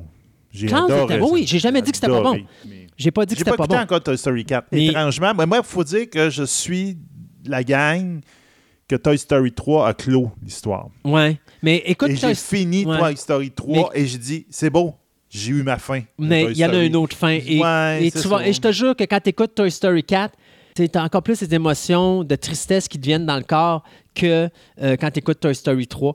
Euh, et Toy Story 4, pour moi, est une, est une belle fin encore là. Et tu sais, Pixar ont fait ça parce qu'il y avait de quoi à dire. Si tu rien à dire, Ah, c'est sûr, c'est sûr. Mais je sais pas, en tout cas. j'ai- j'ai- je vais l'écouter parce que je me suis abonné euh, dernièrement à Disney+. Donc, euh, en fin de semaine, on a réglé ça. Là. On, a- on s'est débarrassé de certaines affaires puis on a remplacé par Disney+. au Donc, diable euh, Netflix! Non, ça a été euh, Super Écran qui a dû débarrasser. Bon. Donc, on a pris Disney+. Donc là, euh, je vais bien... euh, à matin, j'ai- en déjeunant, j'écoutais Tron. Là, ça- Oh, wow! Le 82? Ah, j'ai- non, j'ai j'ai passé tout de suite au deuxième. Ah, OK. Non, faut que tu tapes pas Mais l'original. là, le deuxième, c'est juste que... Tu sais, je, je mangeais mes céréales, puis je fermais les yeux, puis j'écoutais juste la musique. Ah oui. Bon, mais encore là, Elle me fait l'original. la musique. celle-là. L'original, Ah, le l'original est très, 82, très il est bon. vraiment Ah, débile. Puis c'est la ça. musique est aussi bonne. Là. Ouais. Hey, on a eu le green light pour une suite d'une suite, donc un sequel de National Treasure 3. donc, la question est qu'est-ce qu'il va trouver dans l'histoire américaine encore à déterrer? La question est est-ce que notre ami Nicolas Cage va être capable de sortir de sa voiture sport sans sa marchette? Je ne sais pas. En tout cas, donc en ce moment, il n'y a pas. Nicolas Cage n'est pas attaché au projet, mais on Oh. s'entend qu'un National Treasure sans Nicolas Cage, ça va être très C'est difficile. comme un. Indiana Jones sans Harrison Ford. C'est ça. Donc, mais il y a eu le green light comme quoi que oui, on continue, puis on s'en part là-dedans. Donc, on se rappelle qu'il y a eu deux films, dans National Treasure 1 et National Treasure 2.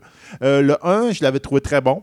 Il avait fait quelque chose de Oui, vraiment intéressant. C'était le fun. Ouais. Le 2, j'ai trouvé qu'ils sont perdus, moyen, là, ouais. mais bon, en tout cas. Donc, on verra bien. Qu'est-ce qu'ils vont trouver dans l'univers de l'histoire américaine pour déterrer un trésor? On ne sait pas. On verra bien. Ça va être. euh, donc, c'est Disney qui donne le green light. On s'entend, ça appartient à Disney. Puis c'est Jerry euh, Bruckheimer qui est attaché au projet euh, pour produire et Chris Bremer qui on a eu euh, Bad Boys for Life qui va écrire le script. En 1974, un certain Toby Hooper nous a donné un classique du film d'horreur qui s'appelle The Texas Chainsaw Massacre. On a eu le droit à un Texas Chainsaw Massacre 2 en 86. On a eu le droit à Texas Chainsaw Massacre 3 Leatherface ou Leatherface Texas Chainsaw Massacre 3. On a eu le droit à Texas Chainsaw Massacre euh, The Next Generation. Et puis, soudainement, en 2003, on est revenu avec un reboot qui nous m'a carrément... Moi, je me rappelle, j'étais à Fantastica, l'émission radio, sur les ondes de Simi 103.7. Et je me disais, vous pouvez pas faire un remake d'un classique. Ça marchera pas, ça va être de la chenouk. Et quelle paire de claques que je me suis ramassé quand je suis allé voir Texas Chainsaw Massacre de Marcus Nispel en 2003 au cinéma. Euh, écoute, j'ai été renversé, j'ai adoré ce film-là et j'étais tombé en amour avec la bande-annonce qui d'ailleurs, c'est rare que Hollywood fait ça, mais cette année-là aux Oscars, on avait donné un prix spécial pour le prix de la meilleure bande-annonce de film et c'était Texas Chainsaw Massacre 3 version 2003 qui l'avait eu. Euh, pourquoi j'ai dit Texas Chainsaw Massacre 3? C'est Texas Chainsaw Massacre version 2003 qui l'avait Ouais. eu. Euh, donc, euh, après ça, ben, ça se gâte. Comme, toujours. Parce qu'on a eu Texas Chainsaw Massacre de New Beginning, qui était quand même pas si pire, Mais enfin. Et après ça, on a eu Texas Chainsaw 3D, qui était horrible. Où est-ce que. Tous les films qui s'appellent 3D, me semble, sont tous horribles. Ça dépend. Il y en a des bons, là. Tu, sais, tu penses à Piran- Piranha 3D, c'était pas mal fun. là. Ça- Alexandre Aja avait réussi à ramener le plaisir d'écouter un bon film d'horreur quiche des années 70-80 là, au cinéma. Moi, il n'y a personne qui va me faire mentir là-dessus en me disant euh, Ah, ben, tu- c'était poche, Piranha, Piranha 3D, c'était excellent. Pour le style de film, c'est excellent. Mais j'en reviens à Texas Chainsaw Massacre 3D, où est-ce que le film est une suite du film de 74, mais le film se passe dans les années 2000, mais l'actrice a comme genre 20 ans. Puis là, t'es là, puis tu te dis, ouais, OK, y a-tu quelqu'un qui a pensé calculer? Techniquement, ça marche pas, elle peut pas avoir 20 ans ou elle peut pas être dans. C'est bon. pas important. Ouais, ben non, moi, ça l'était assez pour dire que j'ai débarqué. Et puis en 2017, ben, on a comme fait un prequel qui avait rapport au 3D, mais qui était un genre de film. OK, on va vous amener des personnages. Il y en a un là-dedans qui c'est Leatherface, mais on vous dit pas c'est qui. C'est parce qu'après 10 minutes, tu savais déjà c'était qui. Bon, tu sais, c'est. Ça a toujours été de la schnook. Je vous dirais, Texas Chainsaw, il y a trois choses importantes à regarder. L'original, le remake de 2003 et le 86 pour voir le combat à la chainsaw entre Leatherface et Dennis, euh, Dennis Hopper, qui était totalement débile dans ce film-là. En dehors de ça, le reste, c'est tout de la gadoue. Mais là, on va en refaire un autre. Ah oui, on recommence un autre reboot. La gadoue, c'est facile à Et faire. voilà. La seule nouvelle, par exemple, que je trouve le fun là-dedans, parce que c'est Chris euh, Thomas Devlin qui va écrire le scénario, mais c'est euh, Alvarez et euh, Rodolfo euh, Sayagues qui vont s'occuper de la production. Et Fidi Alvarez, si vous ne savez pas c'est qui, c'est le gars qui nous a donné Don't Breathe. C'est le gars qui nous a donné le remake de Evil Dead, qui était excellent. Oui. C'est un gars qui a une tête sur ses épaules et il a dit Je vous le garantis, quand vous allez avoir fini d'écouter notre version de Texas Chainsaw Massacre, vous allez trouver cette version-là dépravée et hyper violente. J'ai hâte. J'ai hâte de voir. J'espère. Écoute, je peux pas croire qu'ils vont faire pire que ce qui a été fait jusqu'à présent, mais Texas Chainsaw Massacre, The New Reboot, ça s'en viendrait pour d'ici 2022, 2000, euh, pas mal 2022 maximum. Je pense qu'on va avoir ça avant. Je vous ai mis sur notre Twitter, je pense que c'était plus lors du dernier euh, podcast qu'on a fait, euh, un trailer plutôt étrange que je suis Hmm. tombé dessus, puis j'ai fait Hmm, Qu'est-ce que c'est ça, cette bizarreté? Un trailer d'une série de 10 épisodes qui va s'appeler Motherland Fort Salem. OK. Donc, le Fort Salem, euh, Motherland. C'est quoi cette affaire-là? Donc, c'est une série qui, est, qui se passe dans- aux États-Unis, dans un monde alternatif, où les fameuses sorcières de Salem, Mhm. Euh, qui a été persécutée pendant 300 ans, etc. Ce sont des adoratrices de steampunk. Non, ah, pas. damn. Non, ils, sont, ils ont fait, euh, en fin de compte, ils disent Hmm, on va tous vous passer au bûcher à Salem. À moins que vous veniez de travailler pour le gouvernement américain.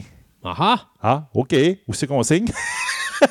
Et donc, ça se passe dans cet univers-là où, en fin de compte, nous avons une armée de sorcières qui, tra- qui travaillent pour le gouvernement américain pour protéger la nation. Donc, c'est pour ça c'est pour le The Borderland. J'avoue que le trailer est intriguant. Tu te demandes c'est qu'ils vont aller avec ça, parce que là, tu te dis que, ben, si eux autres, euh, les Américains ont ça, ben, probablement que les autres nations ont ça. Donc là, ils se battent à coups de sorcières. Donc, on verra bien ce que ça va donner. C'est tourné à Vancouver. Ça met en vedette euh, Taylor Hickson, Jessica Sutton, Amelia Holm, puis euh, Demetria euh, McKinney. Où ça va passer, est la question. Hein? Ça, va, ça va commencer le 18 mars sur, sur Freeform. C'est comme, là, je vois la face à Christophe dans sa face. Il dit Que c'est ça, cette affaire-là? Ben, j'ai moi aussi, je me suis dit Que c'est ça, cette affaire-là? What Donc, the F-U-C-K? non, c'est qui Freeform? Ben, c'est un poste de télévision, de poste de câble, qui a commencé, il a été fondé en 1976 comme, comme un poste religieux. Oh my Donc, gosh. qui lisait la, la Bible, les affaires de même, là. là. Puis, à un moment donné, ça a fait que, au bout d'un an, Les gens sont pas très religieux. Ouais, ben, je te dirais qu'au bout d'un an, probablement que ça ne marchait pas par tout. Puis, ils se sont fait racheter par quelqu'un qui s'appelle Fox. Oh mon Dieu, OK. Et donc, depuis ce temps-là, c'est Disney Ah! Donc maintenant, le owner de Freeform et Disney. Et c'est un poste maintenant axé sur les adultes, les jeunes adultes, donc les adolescents et les jeunes adultes. OK, j'ai eu peur parce que je me suis dit c'est c'est axé sur les adultes. Donc, tu es en train de me dire que Non. le poste religieux est devenu Euh, le poste euh, 3X? non, c'est ça. OK. Donc, c'est un- je vous dirais c'est un, un poste pour les adolescents, puis un petit peu plus, euh, un petit peu plus vieux. Là, tu sais, on aurait vraiment on aurait vu l'évolution de la Ah, religion, n'est-ce pas? Hein? Alors, l'évolution, la religion des années euh, 1900 et la religion des années 2000. Tu tiens la Bible, mais t'es tout nu en dessous. Ah, c'est bon, ça. tu tiens la Bible pour cacher tes, tes bijoux de famille. Oh, gosh. Donc, euh, ça va commencer le 18 mars euh, avec 10 épisodes. Euh, J'avoue que c'est intriguant Ouais. comme setting. Pour ceux qui aiment le fantastique, de même, je pense que ça peut être intéressant. On verra bien qu'est-ce que ça va donner. Donc, il y a un petit trailer sur notre Twitter. Hey, si ça vous intéresse de. Non, en réalité, je vais changer ma phrase. Ça m'intéresse pas. Non, c'est ça. Mais qu'est-ce qui qu'est-ce que ça donnerait, d'après vous, une association entre Sylvester Stallone et Michael Bay? Boum, boum, boum, boum, boum, boum, boum, boum. Ça donnerait Little America. Euh, le réalisateur scénariste Rowan Attali, euh, qui nous a donné Strange But True, euh, est en train d'écrire le scénario et sera derrière la caméra pour mettre en scène ce film qui mettra en vedette Sylvester Stallone et qui sera produit par Platinum Dune, la compagnie de Michael Bay, qui est un genre de remake de The Escape from New York de John Carpenter. Donc c'est un C'est le même scénario. Pratiquement.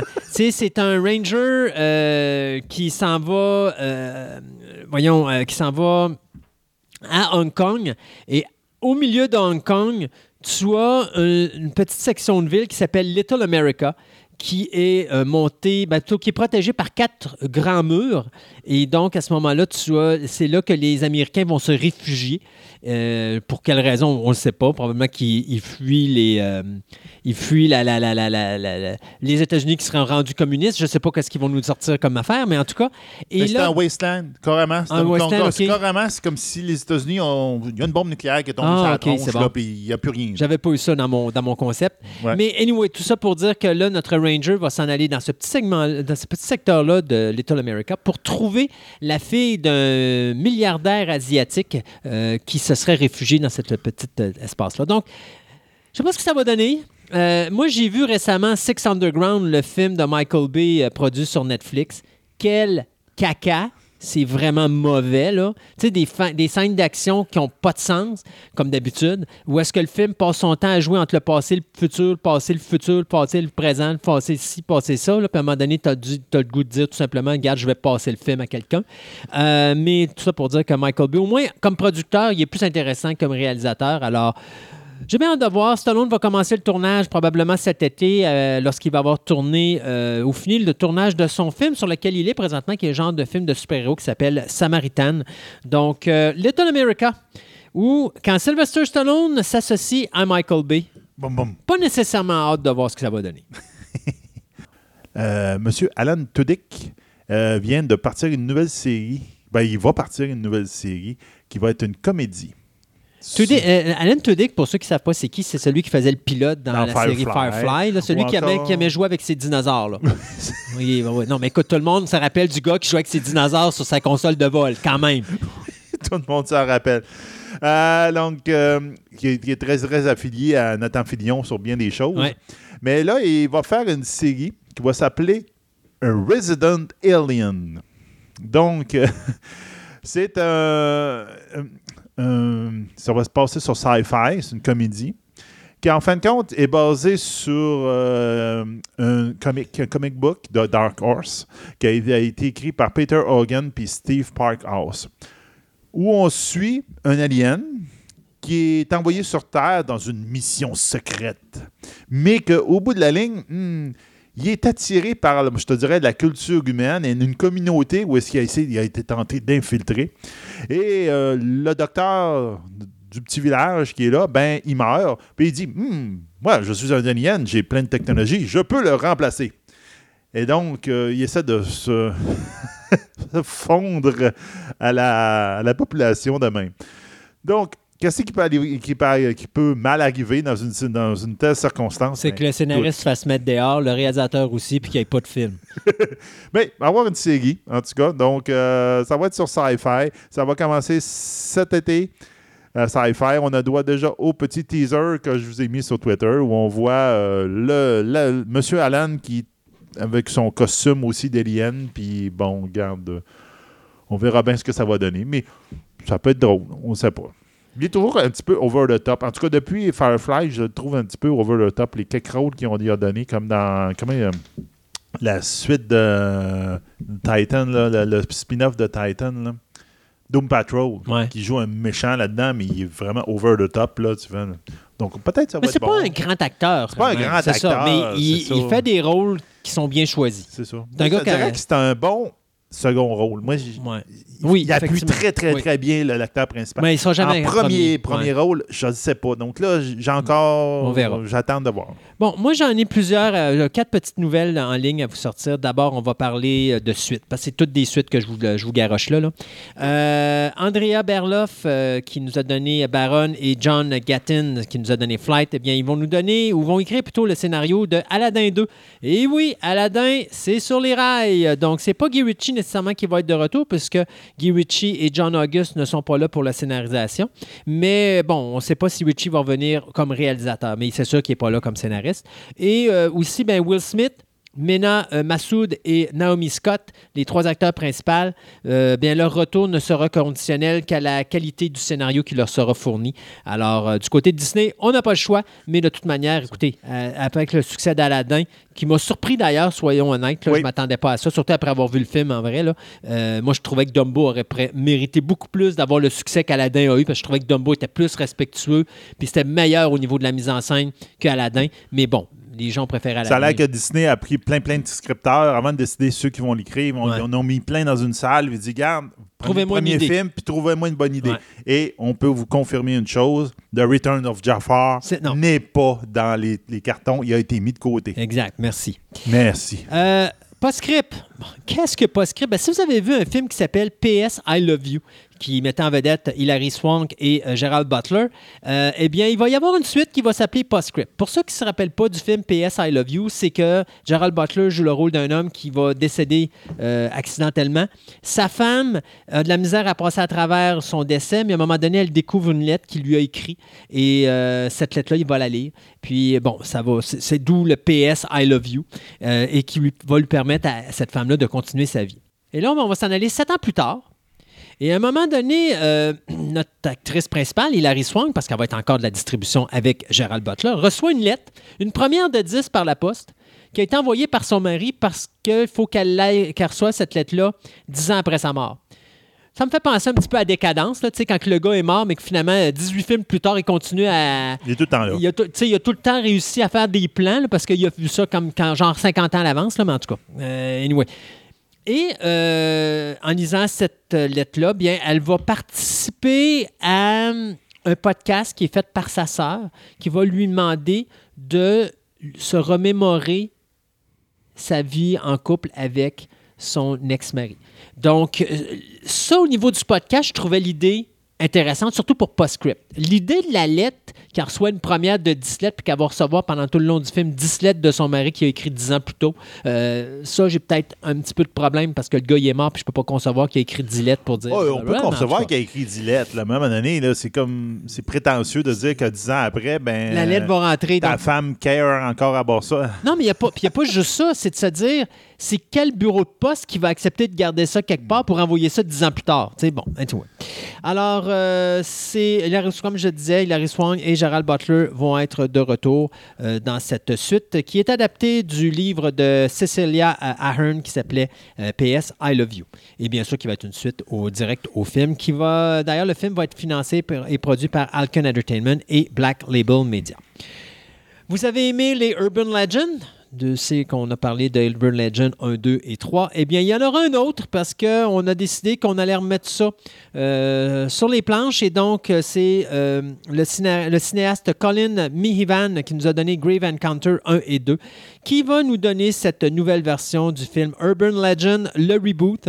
Donc, pas plus de nouvelles que ça, sauf que le film devrait sortir probablement dans le courant de l'année 2021. Donc, nouveau Urban Legend pour les amateurs. Et tantôt, je vous parlais, bien sûr, d'un certain euh, Fede Alvarez. Eh bien, Fede Alvarez a décidé de co-scénariser et de coproduire le film Don't Breathe 2 qui va être écrit également par Rodo Sayagues. Donc, euh, Don't si vous en rappelez pas, c'était la petite surprise de 2016. là. C'était euh, trois personnes qui s'en vont dans une maison parce que la personne qui, à qui appartient la maison, c'est un ancien militaire, mais qui est aveugle. Donc, ils se sont dit, garde bien la job facile, on va aller voler cet aveugle-là, Ah oui, je va me rentrer là-dedans. oui. Sauf que l'aveugle en question, il n'est pas si fou que ça parce que le gars, c'est un psychopathe qui kidnappe des femmes, qui les enferme dans son sous-sol, puis eux autres sont pognés dans la maison euh, avec une série de pièges et tout le. Euh, le film qui avait coûté 10 millions avait quand même ramassé 157 millions box-office, donc c'était vraiment un succès incroyable. Alors, euh, Stephen Lang est supposé reprendre son rôle de l'homme aveugle. Mais c'est à peu près tout ce qu'on sait sur ce projet-là. Mais on sait que ça devrait sortir en salle probablement dans les alentours de 2021-2022. Euh, il y a quelques années, j'ai pas la date exacte, malheureusement, j'ai oublié de la noter. Euh, je pense que c'est ah, je pense que c'est 2014. 2014, on avait eu droit à un film bizarroïde, parce que je- j'en ai même pas entendu parler, qui s'appelle Vi. V-I-Y. Vi. Je ne sais même pas comment ça peut se prononcer. V-I-Y, ouais, VI, VI, mais je connais VI. pas moi non plus. Non, c'est ça, regarde, tu voir. C'est un film euh, fantastique où on suit un cartographe qui voyage. Lui, son projet, c'est de, voyager d'ouest en est à travers le monde et de refaire la map monde. Donc, euh, on s'entend époque victorienne dans ce coin-là. Et donc, euh, dans le premier film, VI, donc, euh, il se retrouve euh, dans la Transylvanie, dans les Carpates, puis là, il arrive quelque chose dans un petit village un peu perdu, qu'il n'y a personne qui sait qui est là, vraiment, parce que lui, il faut qu'il cartographie tout, il tombe dessus. Puis là, il a une, une histoire fantastique. Je dirais, avec le trailer, de fond de même, je l'ai pas vu le film, mais bon, les morts qui se réveillent, de fond de même. Tu sais, on voit un peu dans le genre. Donc, effectivement, tu même le grand cinéphile en face de moi, euh, du que c'est ça, ce film-là. Ah, mais tu sais, je suis plus capable de suivre, honnêtement. Parce qu'avec avec Netflix, Disney, HBO Max, y le kit, là, on, va tellement on a tellement de films que c'est plus possible pour quelqu'un. Même si j'aurais 24 heures dans une journée, je serais pas capable de suivre tout ce qui se fait. Donc, un, de ce qui est sorti cette semaine, un trailer, je vous l'ai mis sur Twitter, où on voit, c'est, c'est, euh, il aurait dû être nommé normalement VI, euh, Journey to China.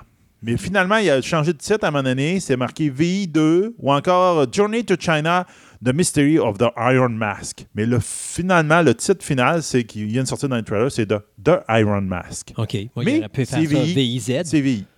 Après YZ. Ouais, c'est ça. Non. OK. Et donc, euh, le second euh, film va suivre toujours notre cartographe, qui lui continue à faire cartographier sa, sa carte. Et là, il va être rendu plus en, en Russie de l'Est. Puis il va y arriver des affaires qui vont l'obliger d'aller jusqu'en Chine, où il va affronter un Dragon Master, donc quelqu'un qui contrôle les dragons. Et euh, ça va impliquer aussi euh, le, un tsar de Russie qui, a- qui, euh, qui s'échappe de la tour de Londres qui avait un masque de fer. Donc, on voit, on met, on met, on met différents mythes, ça fait même le fameux masque de fer dans le, le prisonnier avec le masque de fer dans la tour de Londres. Et ce, que, ce qui a fait mettre le trailer en haut de la, de la liste de tout le monde en cette semaine, c'est que dans le trailer, on a Arnold Schwarzenegger en garde de, je te dirais, de la Tour de Londres, probablement, et Jackie Chan qui affronte Arnold Schwarzenegger. Et là, tout le monde se dit, OK, c'est quoi Evie? Evie? c'est carrément tout le monde fait, voyons, on n'a jamais entendu Non. parler, puis là, il y a deux gros noms de même qui sortent dans le trailer. Il y a beaucoup de monde qui se demande, parce qu'on s'entend que ces deux personnages-là, c'est des personnages secondaires, parce que c'est pas le cartographe, ils sont pas rapport au cartographe. Euh, le monde se demande, est-ce que c'est possible que le trailer, on a vu 95% des toutes les scènes de Jackie Chan et d'Arnold Ouais. Schwarzenegger dans ce film-là, qui font plus des caméos? En tout cas, mettons que ça a fait brasser beaucoup l'Internet. Donc, euh, je pense que ça vaut peut-être la peine d'aller euh, d'aller voir ce trailer-là et vous vous poser la question Hmm, où c'est que je peux aller voir sur le premier film VI Est-ce que ça vaut la peine? Je ne sais pas. Je ne l'ai pas encore lu. J'ai vu le trailer. Je vais peut-être me lancer dedans pour l'essayer. Donc, bonne écoute, euh, puis on verra bien ce que ça va donner. Et moi, je finis notre deuxième segment de nouvelles avec euh, One Piece, euh, puisque Netflix, après avoir confirmé qu'il allait avoir une série euh, avec des personnages réels basés sur le manga et Piece. japonais Cowboy Bebop, Ouais. ben, on fait la même affaire avec One Piece. D'ailleurs, on annonce que le budget va être euh, sinon autant, peut-être plus gros que Game of Thrones. Donc, on met le paquet. Lancé en 1997 dans le magazine de prépublication Weekly Shonen Jump, One Piece suit les aventures de Luffy, un jeune garçon rêvant de devenir le roi des pirates en s'emparant d'un trésor caché par un légendaire corsaire du nom de Gold D. Roger. Mais il va développer des pouvoirs surnaturels lorsqu'il va dévorer par mégarde un fruit appartenant à ce démon. Donc, euh, c'est 95 tomes à date qui ont été faites sur euh, One Piece. Euh, il y a une série d'animés qui est vraiment excessivement longue, si je ne me trompe pas. Je me rappelle même plus le nombre d'épisodes ou le nombre de saisons qu'il y a, mais c'est débile. Euh, alors, la série qui est commandée par Netflix devrait sortir à l'écran pour 2021. Mais pour les amateurs de manga, présentement, Netflix, c'est vraiment la place où aller euh, parce que c'est fou ce qu'ils font. Et d'ailleurs, les séries d'animation japonaises qu'ils font aussi sont vraiment de bonne qualité. On s'arrête euh, le temps de quelques chroniques sur le steampunk. Il y a 920 épisodes. 920 épisodes, non, c'est ça, c'est fou. On s'arrête donc quelques instants pour euh, deux autres chroniques sur le steampunk et on vous revient en fin d'émission avec une liste de films, d'animation et autres à écouter sur l'univers du steampunk.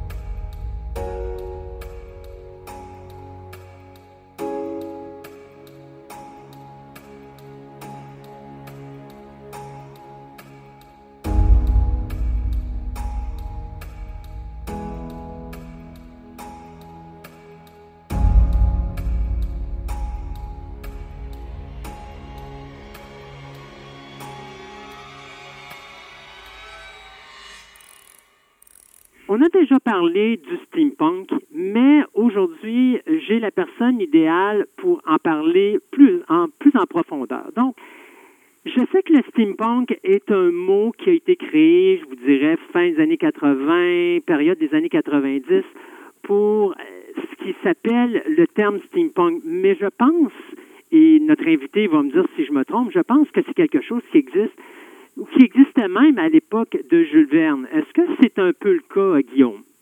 C'est tout à fait le cas. Euh, même si le terme steampunk lui-même date de 1987, le- l'histoire du steampunk en soi remonte à toutes les utilisations de technologies à vapeur. Donc, ça remonte à Jules Verne, H.G. Wells, Mary Shelley. Euh, toute cette, ce prélude de la science-fiction, c'est un peu une des formes les plus anciennes qu'on a de science-fiction. C'est quoi, qu'est-ce que veut dire exactement le terme steampunk?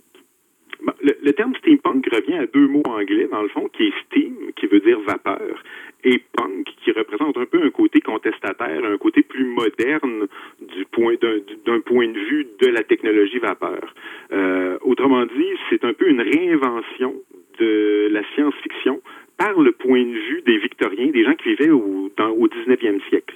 Euh, la technologie à vapeur est vraiment au centre de l'expression steampunk. Souvent, on est des gens qui aiment s'entourer de machines un peu étranges, d'utiliser aussi non seulement des, vieilles techniques comme les ressorts, la vapeur, etc., mais aussi des, matériaux qu'on repense et qu'on réinvente, même si ce sont des matériaux qui existaient à l'époque victorienne, comme le cuir, l'étain, le, cuir en général. On, est des grands patenteux en général. Ben, on sait à peu près d'où vient le terme. Moi, je dirais que c'est plus au niveau de l'animé et du manga que le terme est devenu populaire au niveau de au niveau nord-américain. Est-ce que tu me contredirais là-dessus ou ce serait effectivement le cas? Non, je crois que c'est quand même une très bonne analyse de, de- de la façon dont le steampunk nous est arrivé un peu d'une certaine façon. C'est sûr que la fantaisie victorienne euh, nous est venue beaucoup du côté des Anglais et des Américains. D'ailleurs, le terme steampunk lui-même revient à une lettre qui a été écrite au magazine Locus par un auteur de, de, science-fiction qui référait un peu au cyberpunk, qui est une vision un peu euh, uchronique, ben pas uchronique, je dirais un peu euh, pessimiste de notre futur technologique, mais en faisant un peu une boutade euh, au terme cyberpunk, il a inventé le terme steampunk pour un peu représenter ce- cette approche un peu rebelle de la technologie euh, en général. Sauf que par les mangas, par le jeu de rôle aussi, entre autres, nous est arrivé tout un monde fantastique qu'on a découvert puis qu'on a un peu adapté aussi à notre façon.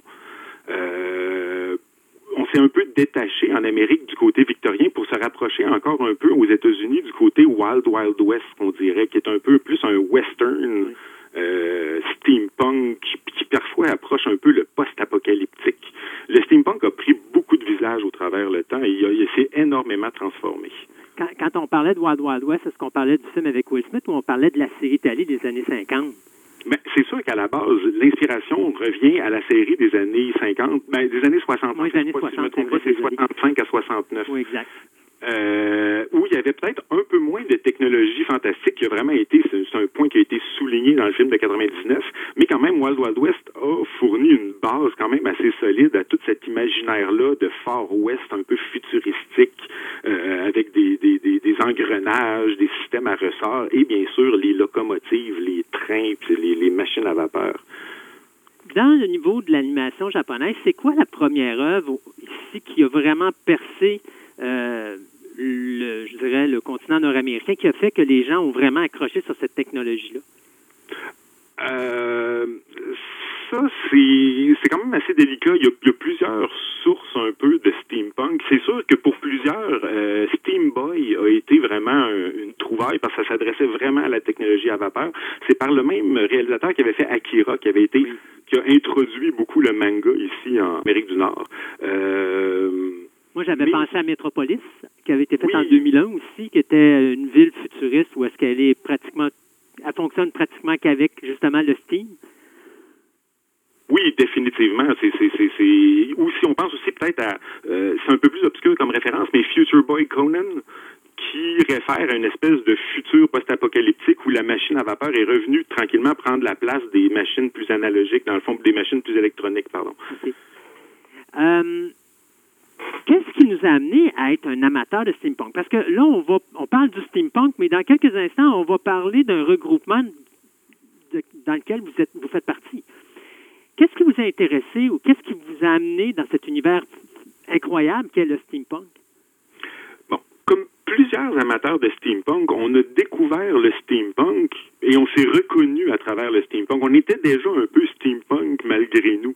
Euh, souvent, c'est des gens qui s'intéressent au voyage dans le temps, au voyage dans les dimensions parallèles, euh, ou à une espèce de réappropriation aussi de de la technologie. Parce que d'une certaine façon, la technologie vapeur est beaucoup plus accessible que la technologie électronique. C'est facile de comprendre comment un piston fonctionne, comment un gear fonctionne, comment un rouage fonctionne.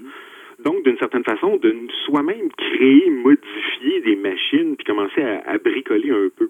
Une grande partie des steampunks sont des amateurs de bricolage de toutes sortes, que ce soit de la couture, ce qu'on appelle du, du tinkering un peu, le bricoler des machines. Euh, puis de là, on s'est tous peu à peu rendu compte qu'il y avait un intérêt commun qu'on appelait steampunk. Fait qu'on s'est greffé à ce mouvement-là. Et peu à peu, les gens se sont reconnus entre eux et ont commencé à discuter. On dit qu'il y a autant de définitions du steampunk qu'il y a d'amateurs du mouvement de, de nos jours, tellement que le, le- le mouvement a grossi et a éclaté d'une certaine façon. Et donc, ici à Québec, on a créé un regroupement qui s'appelle Steampunk Québec. Oui, Donc, on va parler de Steampunk Québec. on est une joyeuse bande de- de- de- d'amateurs de, de rêves sous tous les genres. Euh, vous êtes combien de personnes à peu près dans le regroupement? Euh, je dirais que dans le cœur du mouvement, on est à peu près une, d'une 15 à vingtaine de personnes qu'on voit régulièrement dans nos activités. OK. Euh, sauf que dans certaines de nos activités, on a réussi à faire venir du monde d'un peu partout dans la province, mais même un peu d'au-delà, euh, de l'Ontario entre autres, puis on s'est déjà ramassé une cinquantaine de personnes pour certains rassemblements. Ce qui fait quand même une, une belle petite foule costumée euh, d'excentriques. C'est joyeux à voir, vous n'avez pas idée. Est-ce que les costumes sont aussi importants que la technologie? Pour le Euh, steampunk? Parce que euh, ça- on va toujours voir les gens qui sont costumés, soit comme à l'époque victorienne, ou qui vont avoir sur eux quelque chose de robotique, justement, euh, euh, justement un, un costume de vieille époque mélangé avec une, une technologie qui est un petit peu plus futuriste. Est-ce que c'est quelque chose qui est vraiment important dans votre univers du steampunk ou dans l'univers en général du steampunk? Pour plusieurs membres, les- ces machines fantastiques sont indissociables du steampunk. Mais ce n'est pas le cas de tout le monde, toutefois. C'est sûr que la plupart des amateurs vont aimer avoir euh, des, des ailes qui se déploient ou un bras mécanisé ou même les fameux fusils Nerf qui sont modifiés pour, dans nos duels de Nerf qui sont rendus euh, quand même une affaire assez légendaire. Mais les machines ne sont pas nécessairement au cœur du mouvement en tant que tel pour d'autres participants comme moi-même. Mon personnage principal que j'utilise n'a pas de bras robotisés ou quoi que ce soit. C'est plus un explorateur de dimensions parallèles. Donc, il n'a pas nécessairement besoin de cet ajout technologique-là, outre pour se transporter en tant que tel. OK. Fait que, elle vient de où cette passion-là de votre côté du steampunk?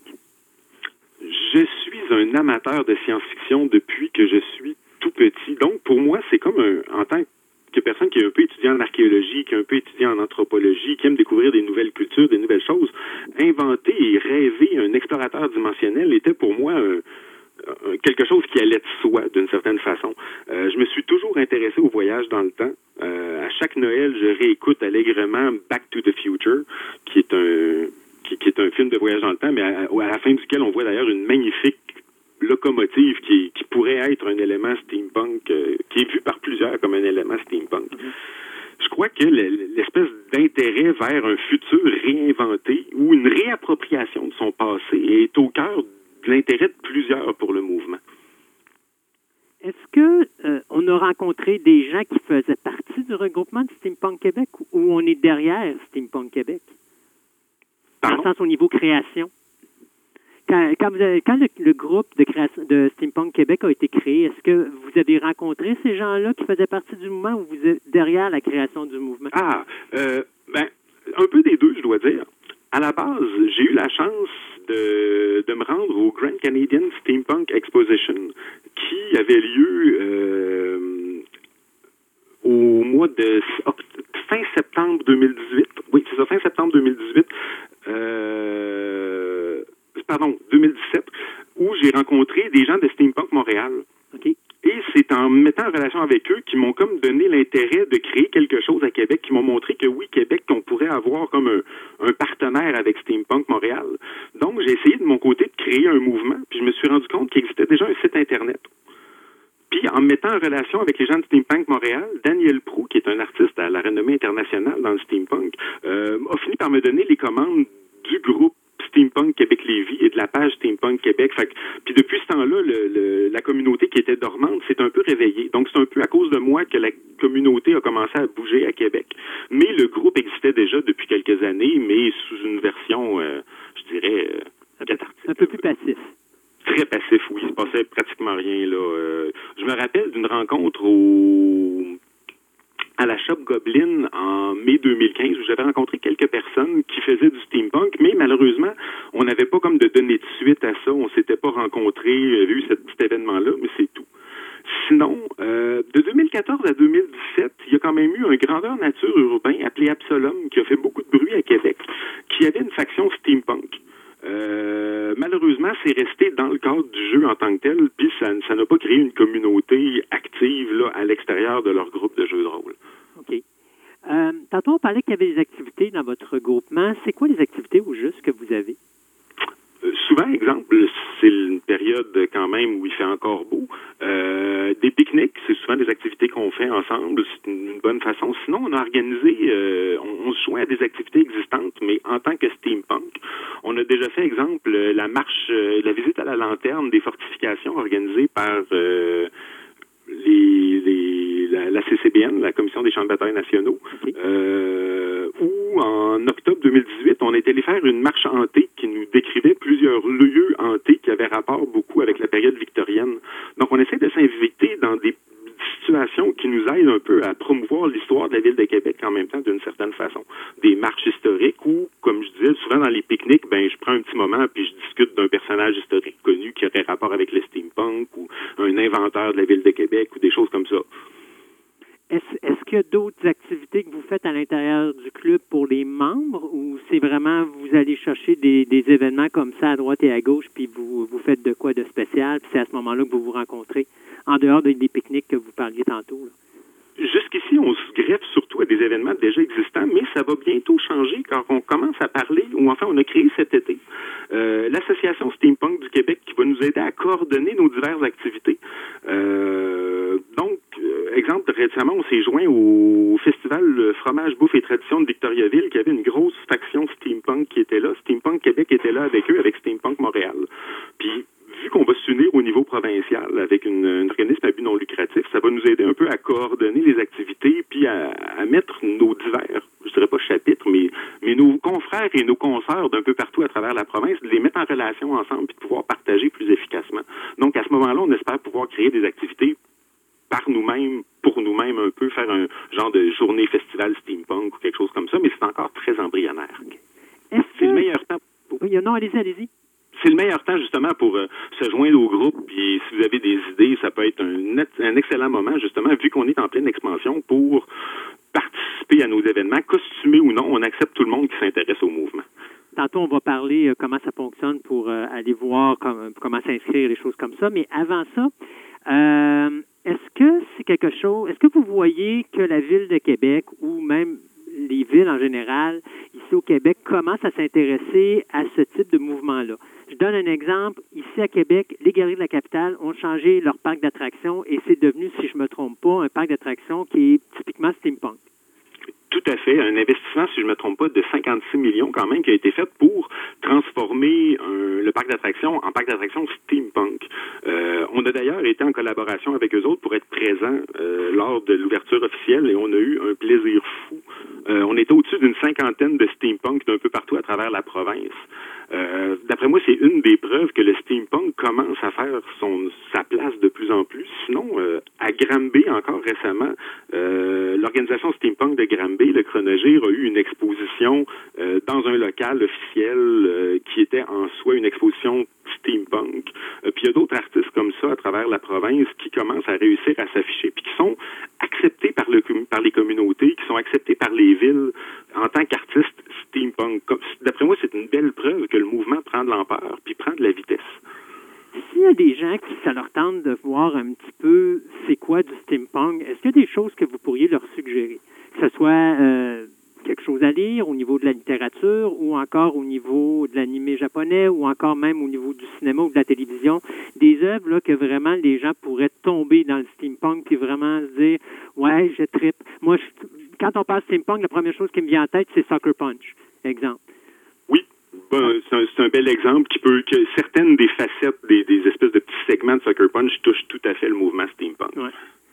Mais y a-t-il des choses de votre côté que vous pourriez suggérer aux gens s'ils veulent se aller dans l'univers du steampunk puis apprendre à connaître cet univers-là d'une façon intéressante? Oui, euh, c'est sûr que le steampunk a tellement de visages que c'est difficile de donner un ou deux éléments qui sont vraiment iconiques du mouvement. Euh, dans ce qui est du steampunk plus post-apocalyptique un peu, euh, au niveau de la musique, le groupe Abney Park a des vidéos qui donnent un belle image, un bel imaginaire euh, du mouvement steampunk. Sinon, plus régionalement, euh, le groupe Le Jardin mécanique de Montréal fait euh, des, pièces avec des vidéos steampunk et ils ont des costumes incroyables aussi qui, qui met en avant la mode steampunk. Sinon, au niveau peut-être plus de de l'art, d'exemple la BD. Euh, dans les années 70, il y a The Adventure of Luther Arkwright, qui est une des premières BD euh, steampunk en tant que telle, euh, avant même l'invention du mot steampunk, qui mettait en avant des machines futuristes à vapeur avec une technologie euh, étrange et des mondes parallèles que je recommanderais grandement. Euh, sinon, c'est sûr que des vieux films, des vieux classiques comme Wild Wild West, qui est un peu farfelu, mais qui est quand même qui pourrait quand même rester très intéressant, ou encore euh, La Cité des Enfants Perdus, Oui. qui est un, un film un peu obscur, mais qui vaut vraiment la peine de se déplacer pour aller voir si vous en avez l'occasion. Comment qu'on s'inscrit à Steampunk Québec? Euh, on va faire un tour. Pour l'instant, nous avons seulement une page Facebook OK? et un groupe, un groupe Facebook. On n'a pas de site en tant que tel. Ça va peut-être venir avec la création de l'association. Mais pour l'instant, c'est ça. On va nous rejoindre sur notre page Facebook à Steampunk Québec ou idéalement pour le, le- le côté peut-être un peu plus vie active de notre groupe sur la page Steambo- Steampunk Québec Lévis.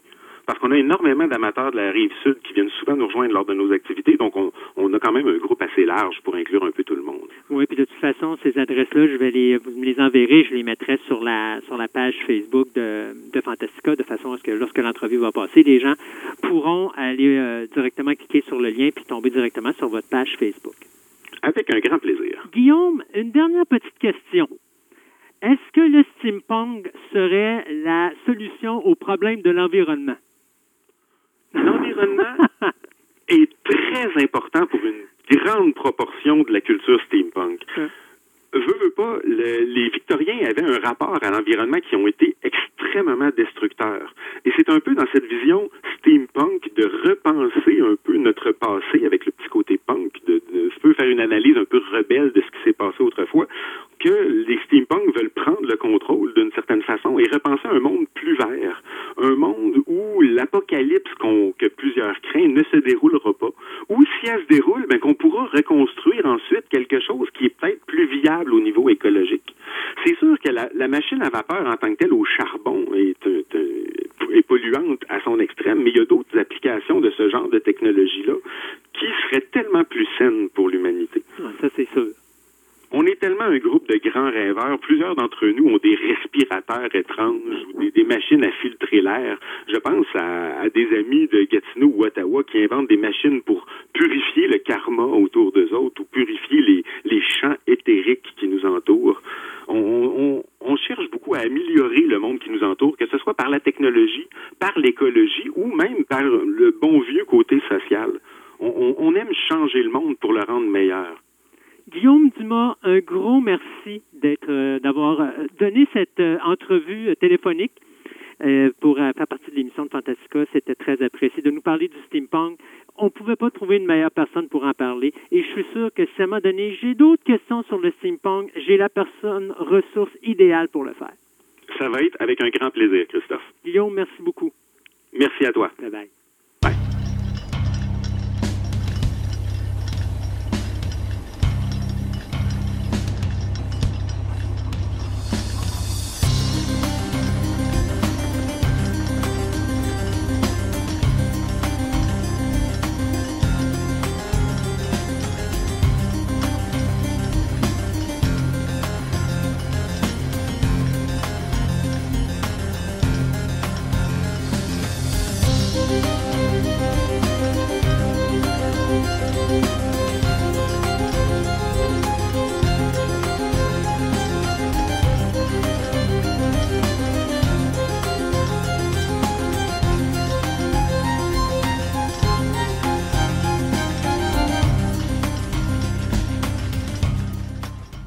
Pour finir cette émission steampunk, je me suis dit, il faut vraiment qu'on trouve quelque chose d'original. On a parlé à un fan, on a parlé à quelqu'un sur de l'animation, on a parlé à quelqu'un qui a un, un regroupement qui est Steampunk Québec.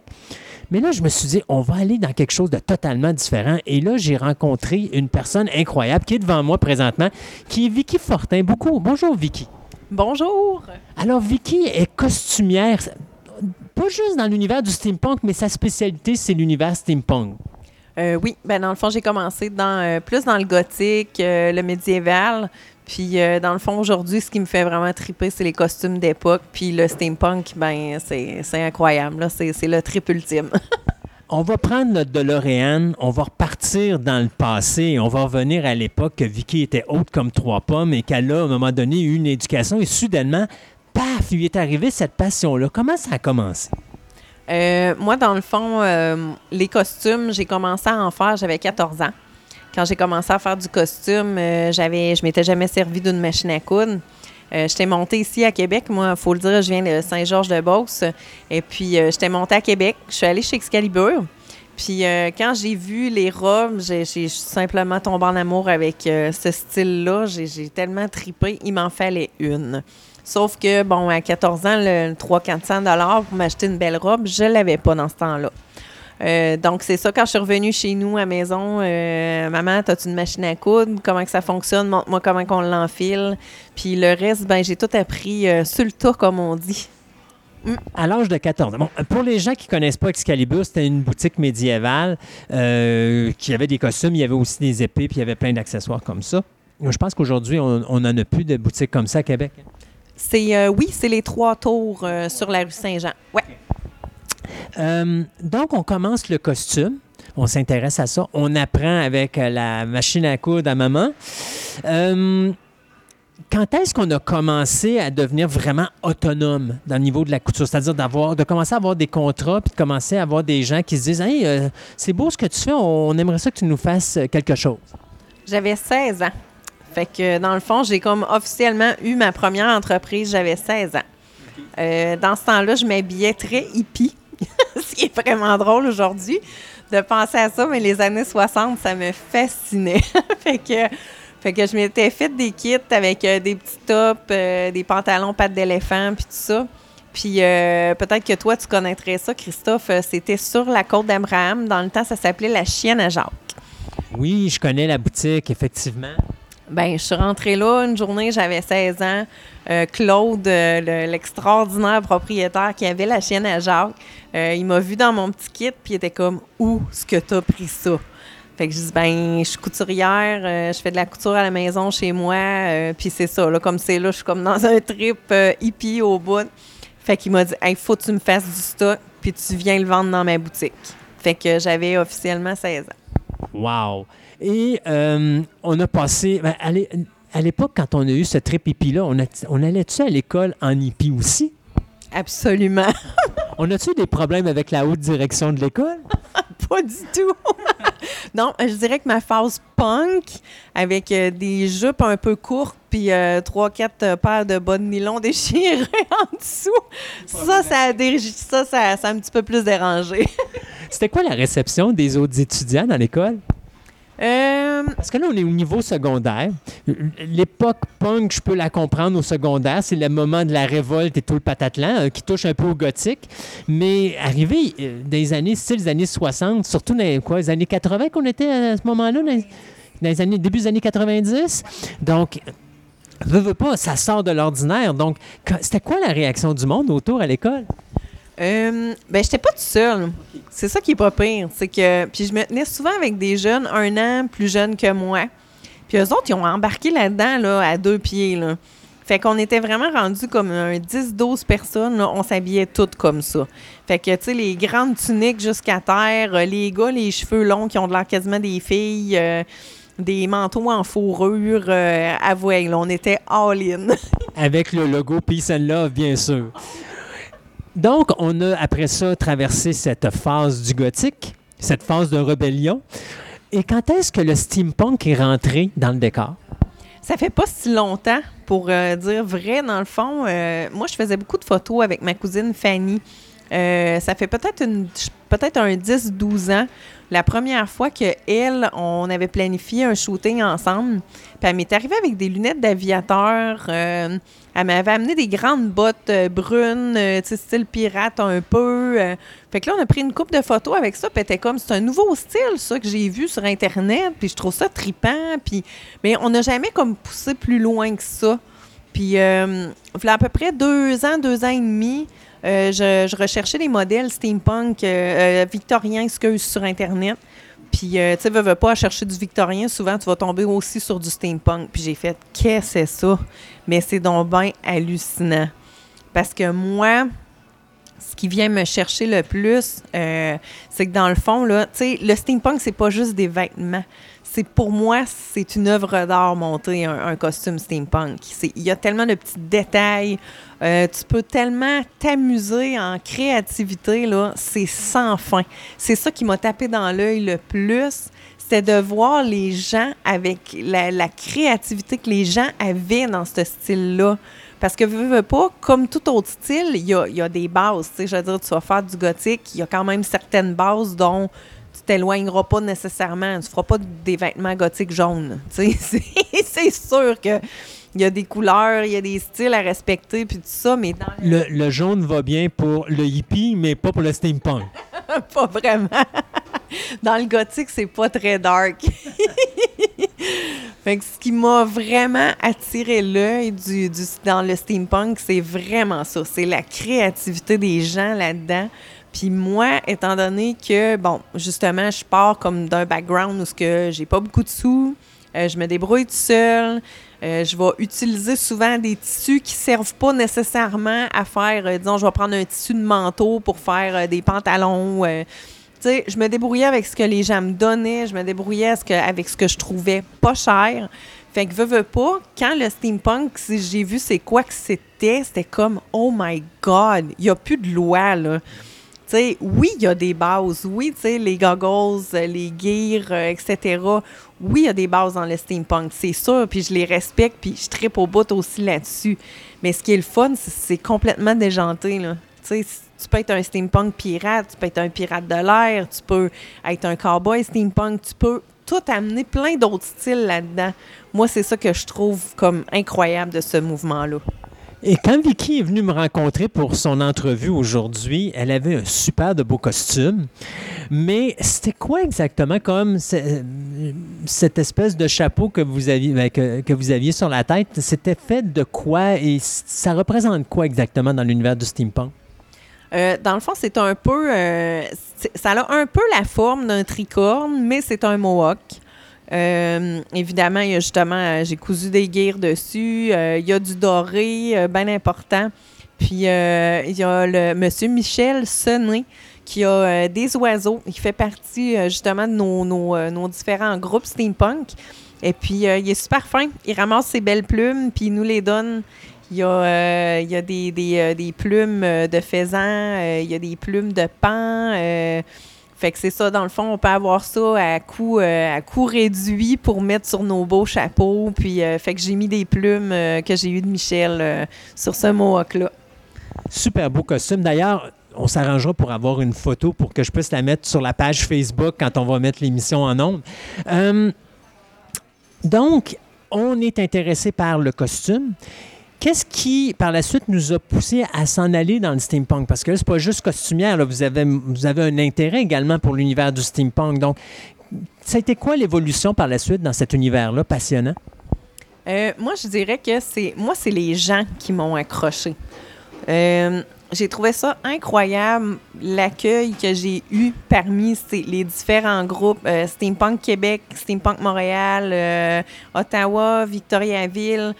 Euh, je trouve c'est incroyable la connivence des gens dans ces groupes-là, puis d'être comme accueillis euh, à bras grands ouverts. Euh, J'avais vu Marc Tremblay, puis Samuel Etier qui sont de Steampunk Montréal, je pense une fois. Puis la fois d'après, il y avait un événement au mois de septembre en 2018. Puis c'était comme, hey, as-tu une place où aller coucher? Euh, on aimerait que tu viennes avec nous autres au pique-nique. Viens coucher chez nous à Montréal. Euh, accueilli là, à bras grands ouverts. Tandis que veut, veut pas, puis je, je ne critique pas personne, mais veut, veut pas, il y a d'autres groupes de d'autres styles vestimentaires qui sont beaucoup plus fermés. euh, qui accueilleront pas nécessairement la nouveauté super bien ou des gens qui sont pas déjà dans la gang ou Tandis que là, je suis arrivée dans, ces différents groupes steampunk-là, j'ai été accueillie incroyable, puis j'avais vu comme Guillaume deux fois, puis il me référait déjà pour le contrat des, galeries de la capitale. J'ai trouvé ça extraordinaire. Ben oui, ça, on va en parler de ça, de ce contrat-là, parce que euh, l'idée de faire une émission sur le steampunk est arrivée au moment où euh, les Galeries de la Capitale avaient ouvert leur parc d'attractions puis qu'ils l'avaient justement changé, mis euh, dans le style steampunk. Et euh, c'est là qu'on avait fait la rencontre avec Dominique Dufour, qu'on a déjà eu à l'émission de Fantastica au mois de janvier sur le comment comment euh, monter une exposition dans un musée.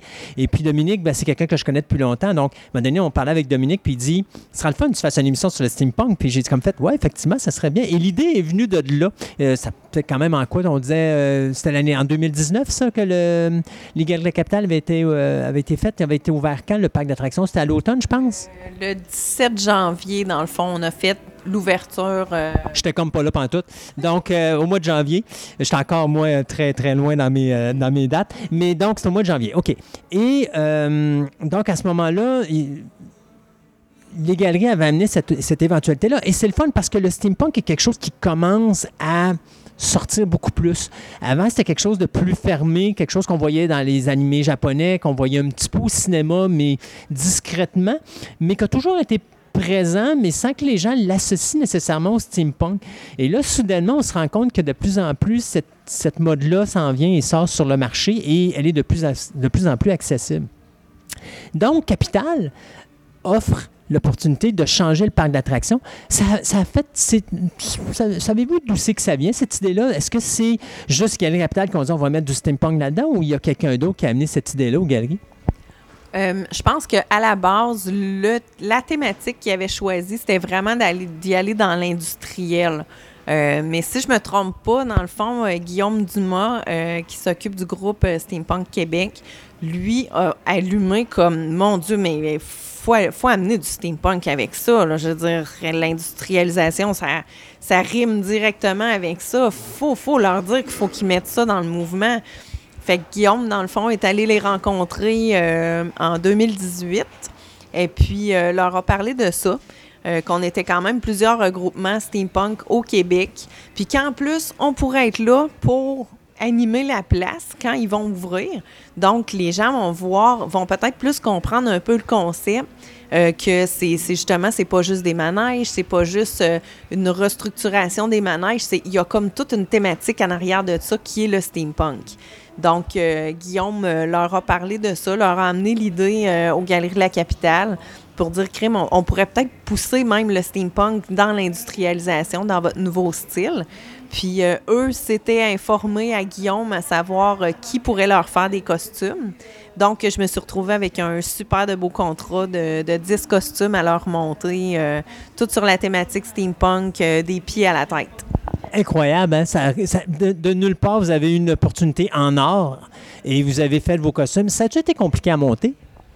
Euh, non, c'est sûr que, étant donné que ça faisait déjà une couple d'années que, que j'avais commencé à faire des costumes steampunk, c'est sûr que j'avais comme une thématique dans la tête.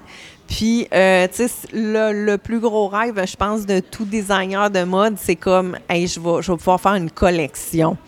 Tu sais, c'était comme, on m'avait demandé d'être homogène. Euh, évidemment, de prendre leur palette de couleurs, de respecter leur palette de couleurs pour ce qui est des costumes. Mais sinon, ça a été comme, c'est toi la pro, amuse-toi. Fait que ça a été, ça a cinq mois de pur bonheur dans mon atelier. Et 10 costumes. Donc, c'était pour des gens des galeries qui allaient être euh, à, à l'ouverture ou c'est des gens qui, vont, qui restent là régulièrement? C'était pour le personnel administratif. Donc, euh, le président, le vice-président, euh, la dame qui était au marketing, euh, c'était vraiment, il fallait que j'habille le bureau. Là. Pour l'ouverture de l'événement. Oui, exactement. Tantôt, on parlait de règles à respecter dans l'habillement du steampunk. Est-ce qu'on pourrait être plus précise? Moi, ça m'intrigue, ça. oui. Ben, dans le fond, euh, je dirais qu'il y a comme des, des, bases. Euh, c'est sûr et certain que, bon, l'industrialisation, on pense aux machineries, euh, on pense justement à tous les engrenages, les rouages qui font bouger ces machines-là. Donc, je dirais qu'il y, a- ça comme base. Normalement, il y, a pas, il y en a au moins une par costume. Là.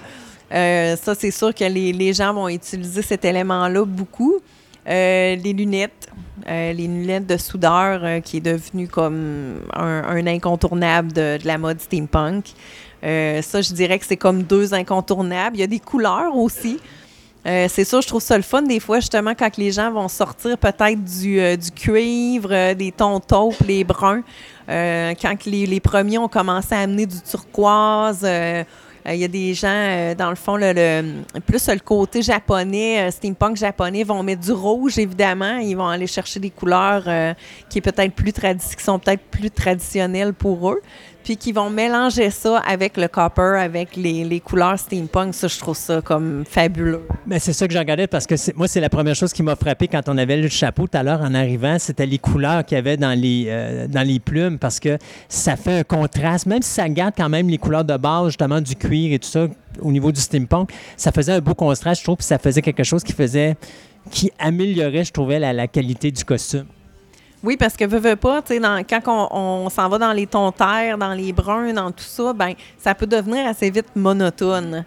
Tandis que, justement, ce qui est trippant dans le steampunk, c'est peut-être de venir arriver avec une petite touche de couleur, juste une, ou juste met- mettre, euh, exemple, tes accessoires en turquoise ou en orange, ou...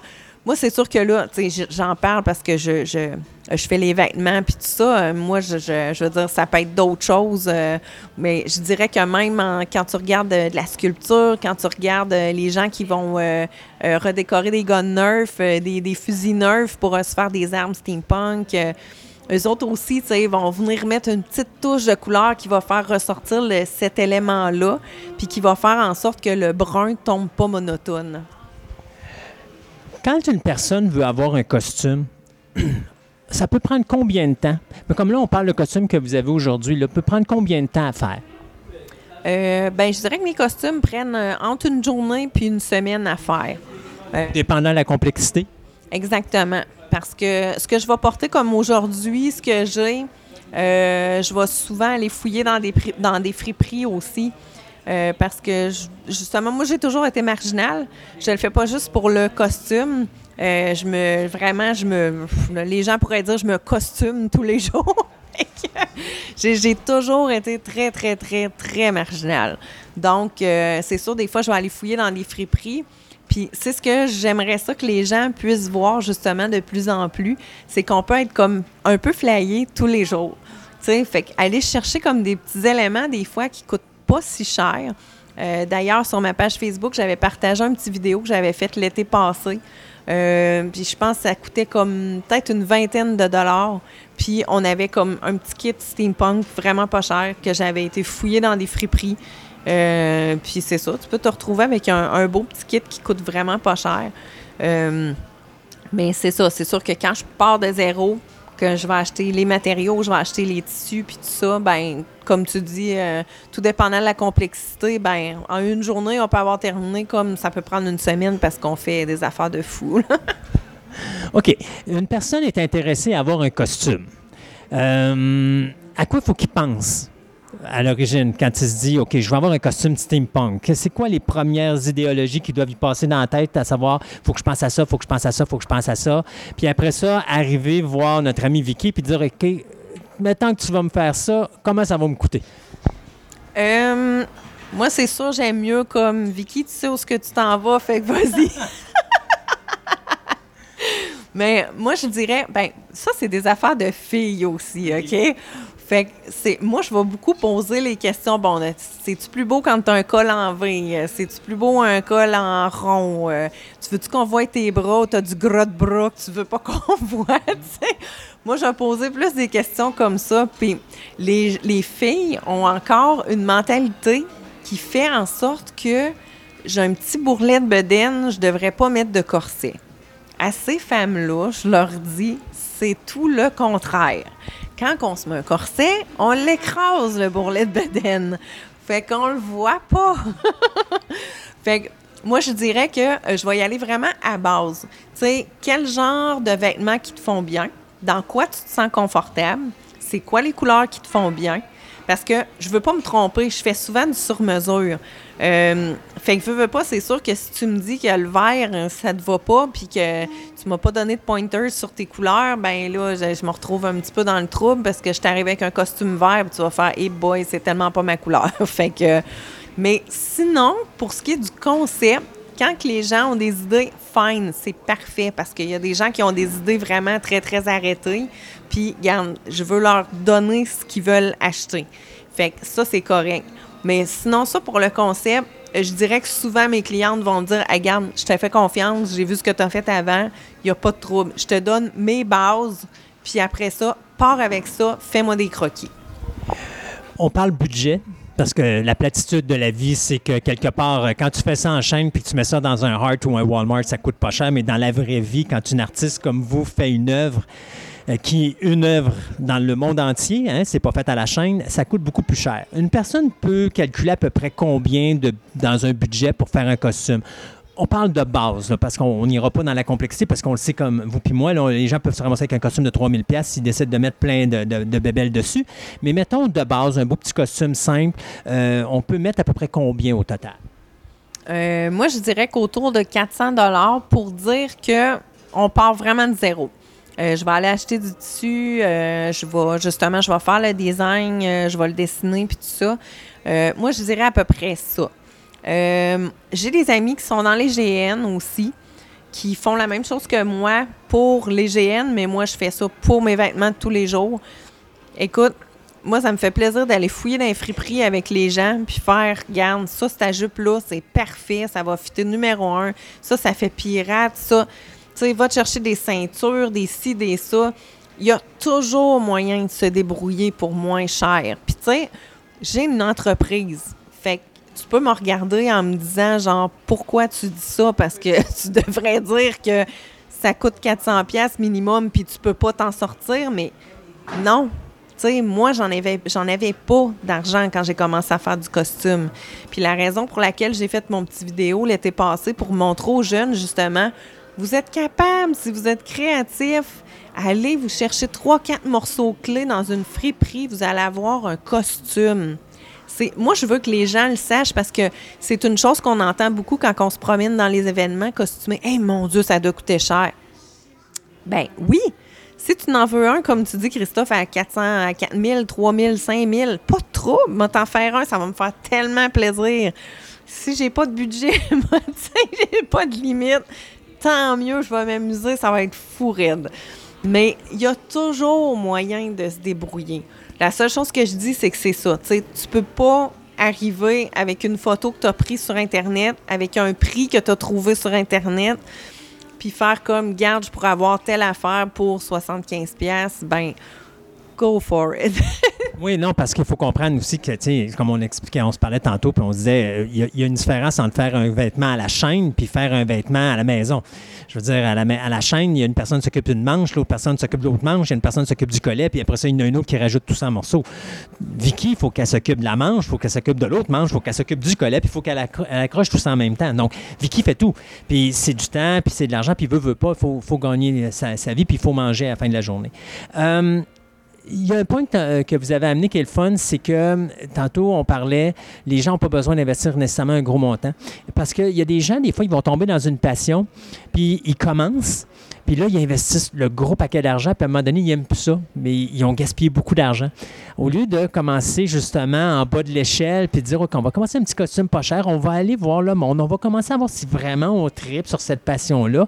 Et à long terme, à ce moment-là, on peut arriver et dire, ouais, là maintenant, je vais mettre le 400 ou le 500 parce que là, je tripe vraiment là-dessus. Puis, je veux, veux pas, j'évolue également dans cet univers-là, puis je veux aller chercher quelque chose de plus haut de gamme, donc un costume plus, euh, plus euh, je dirais avec plus peut-être de froufrou, plus de détails à l'intérieur qui vont faire en sorte que la qualité du costume et le montant du costume vont monter.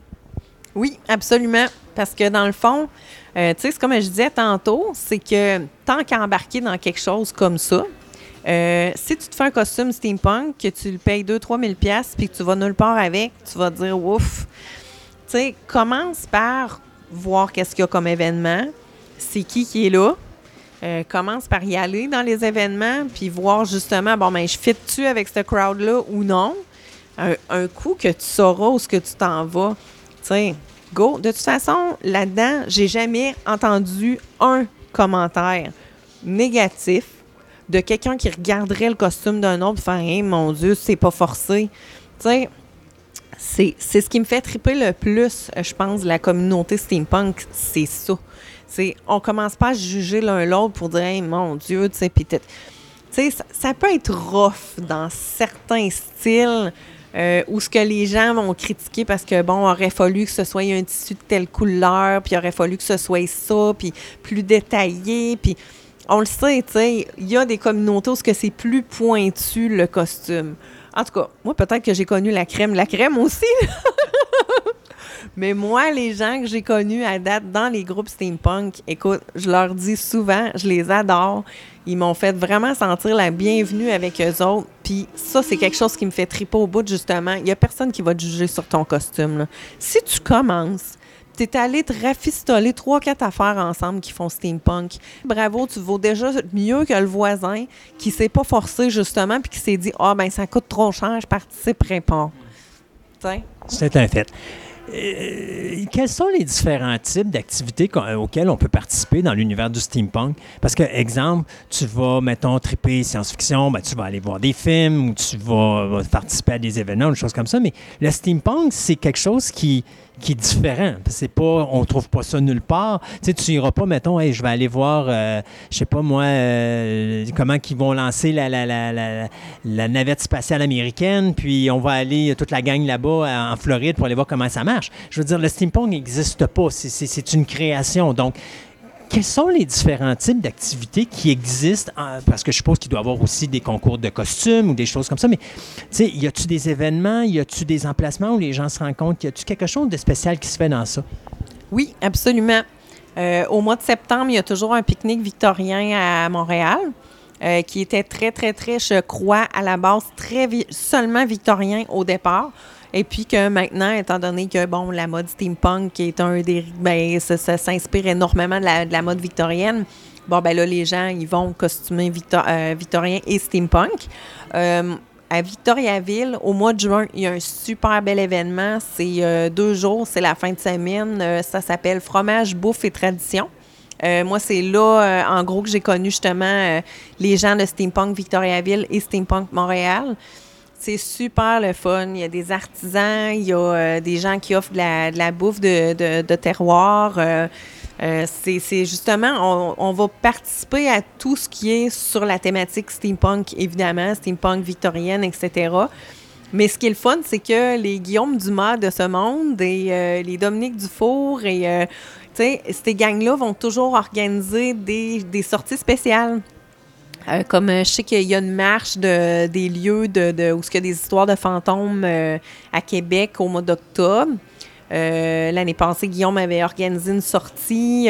C'est sûr, nous autres, on, tripe sur nos costumes. On aime ça les porter. Fait que tout le monde va essayer d'organiser des sorties pour justement se donner l'occasion de pouvoir se costumer.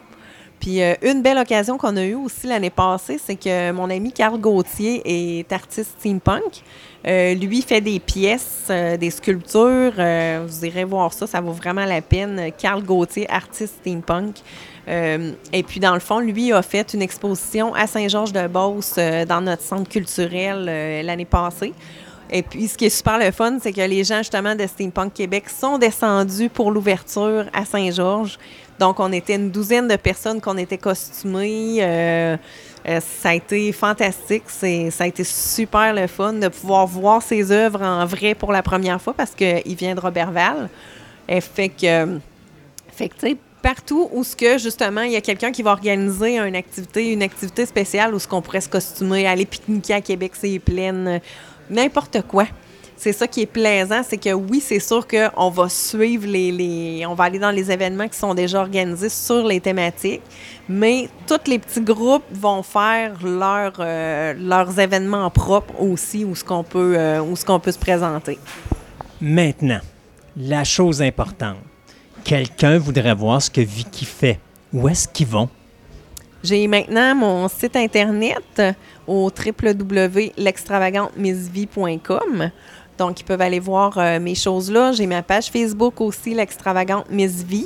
Et puis, euh, j'ai, euh, c'est ça, présentement, j'ai comme encore une boutique Etsy en ligne euh, sur l'Extravagante Miss aussi. Et puis, euh, sinon, ça, dans le fond, c'est ça, là, j'ai mon super de beau site Internet que j'ai, euh, que j'ai lancé un peu euh, avant le temps des fêtes. Et la page Facebook, bien sûr, mais je suppose que sur la page web, on a accès à la page Facebook également. Oui, absolument. Puis, euh, mon Instagram. Une petite anecdote pour finir, parce que j'ai entendu parler entre les branches qu'il y a une personne qui s'est fait faire un costume, peut-être pas nécessairement steampunk, mais qui s'est fait un costume, puis je la trouvais tellement cute, cette histoire-là. Et la personne est sur le bord de rentrer en compétition, puis elle, a- elle s'est filmée en train de dire Hey, Vicky, regarde, puis tout ça. J'aimerais ça qu'on me parle de tout ça un petit peu. Je trouve ça trop adorable. C'est cool, ça a été super le fun parce que justement, tu sais, on, je sais que les gens de Québec, les gens de partout vont dire Ah mon Dieu, c'est donc bien dur de se faire connaître chez nous. Puis Ça faisait déjà comme quasiment deux ans que je travaillais d'arrache-pied, tu sais, pour être connue dans mon coin, puis que les gens commencent à nommer mon nom, puis... Fait que Mademoiselle Maya Caron, qui est euh, la nouvelle Miss Teen euh, Canada Globe depuis l'année passée, au mois d'août, euh, a fait justement une publication sur Facebook, sur sa sur euh, Spotted Saint-Georges, euh, sur sa page personnelle pour dire y a-tu quelqu'un dans le prochain mois qui a du temps puis qui fait du costume? J'ai besoin de quelque chose de super extravagant. Faut que ce soit un costume national. Faut que j'aie de l'air d'une reine qui, est, qui est dans la neige puis tout ça. Faut que ça représente le Canada. Fait que sur, je crois, les 11 commentaires qu'il y avait sur la publication, il y en avait 8 qui me recommandaient moi pour le costume. J'ai été tellement touchée. Je sais que 8, ça peut paraître pas grand-chose, mais sur une publication où il y a 11 commentaires, j'étais vraiment contente. Je me suis dit, enfin, les gens réalisent que, hey, crime, tu sais, il allume, là. Hey, Vicky, en fait de ça. Fait que la belle meilleure est venue voir chez moi avec sa mère pour euh, m'exposer un peu qu'est-ce qu'elle voulait. Mais encore une fois, cliente en or extraordinaire a fait comme, garde, je te donne les, ce que je veux, puis après ça, fais-moi ton dessin, design-moi quelque chose. Fait que j'y ai fait comme trois, quatre croquis. On a décidé qu'est-ce que qu'est-ce qu'on allait faire. Donc j'avais une super belle parure de tête à y faire. J'avais euh, une canne, euh, une espèce de gros sceptre euh, avec une boule de neige au bout. euh, puis j'avais la robe au complet où il y a de la fourrure blanche. Il y a une grande traîne en, crinoline style. Et puis c'est vraiment des expériences qui viennent me chercher parce que Maya a pris tellement assez ça à cœur. Euh, qu'elle était à Toronto, puis elle était sur le point de rentrer sur le, sur le stage, puis elle m'a envoyé une petite vidéo filmée par sa mère.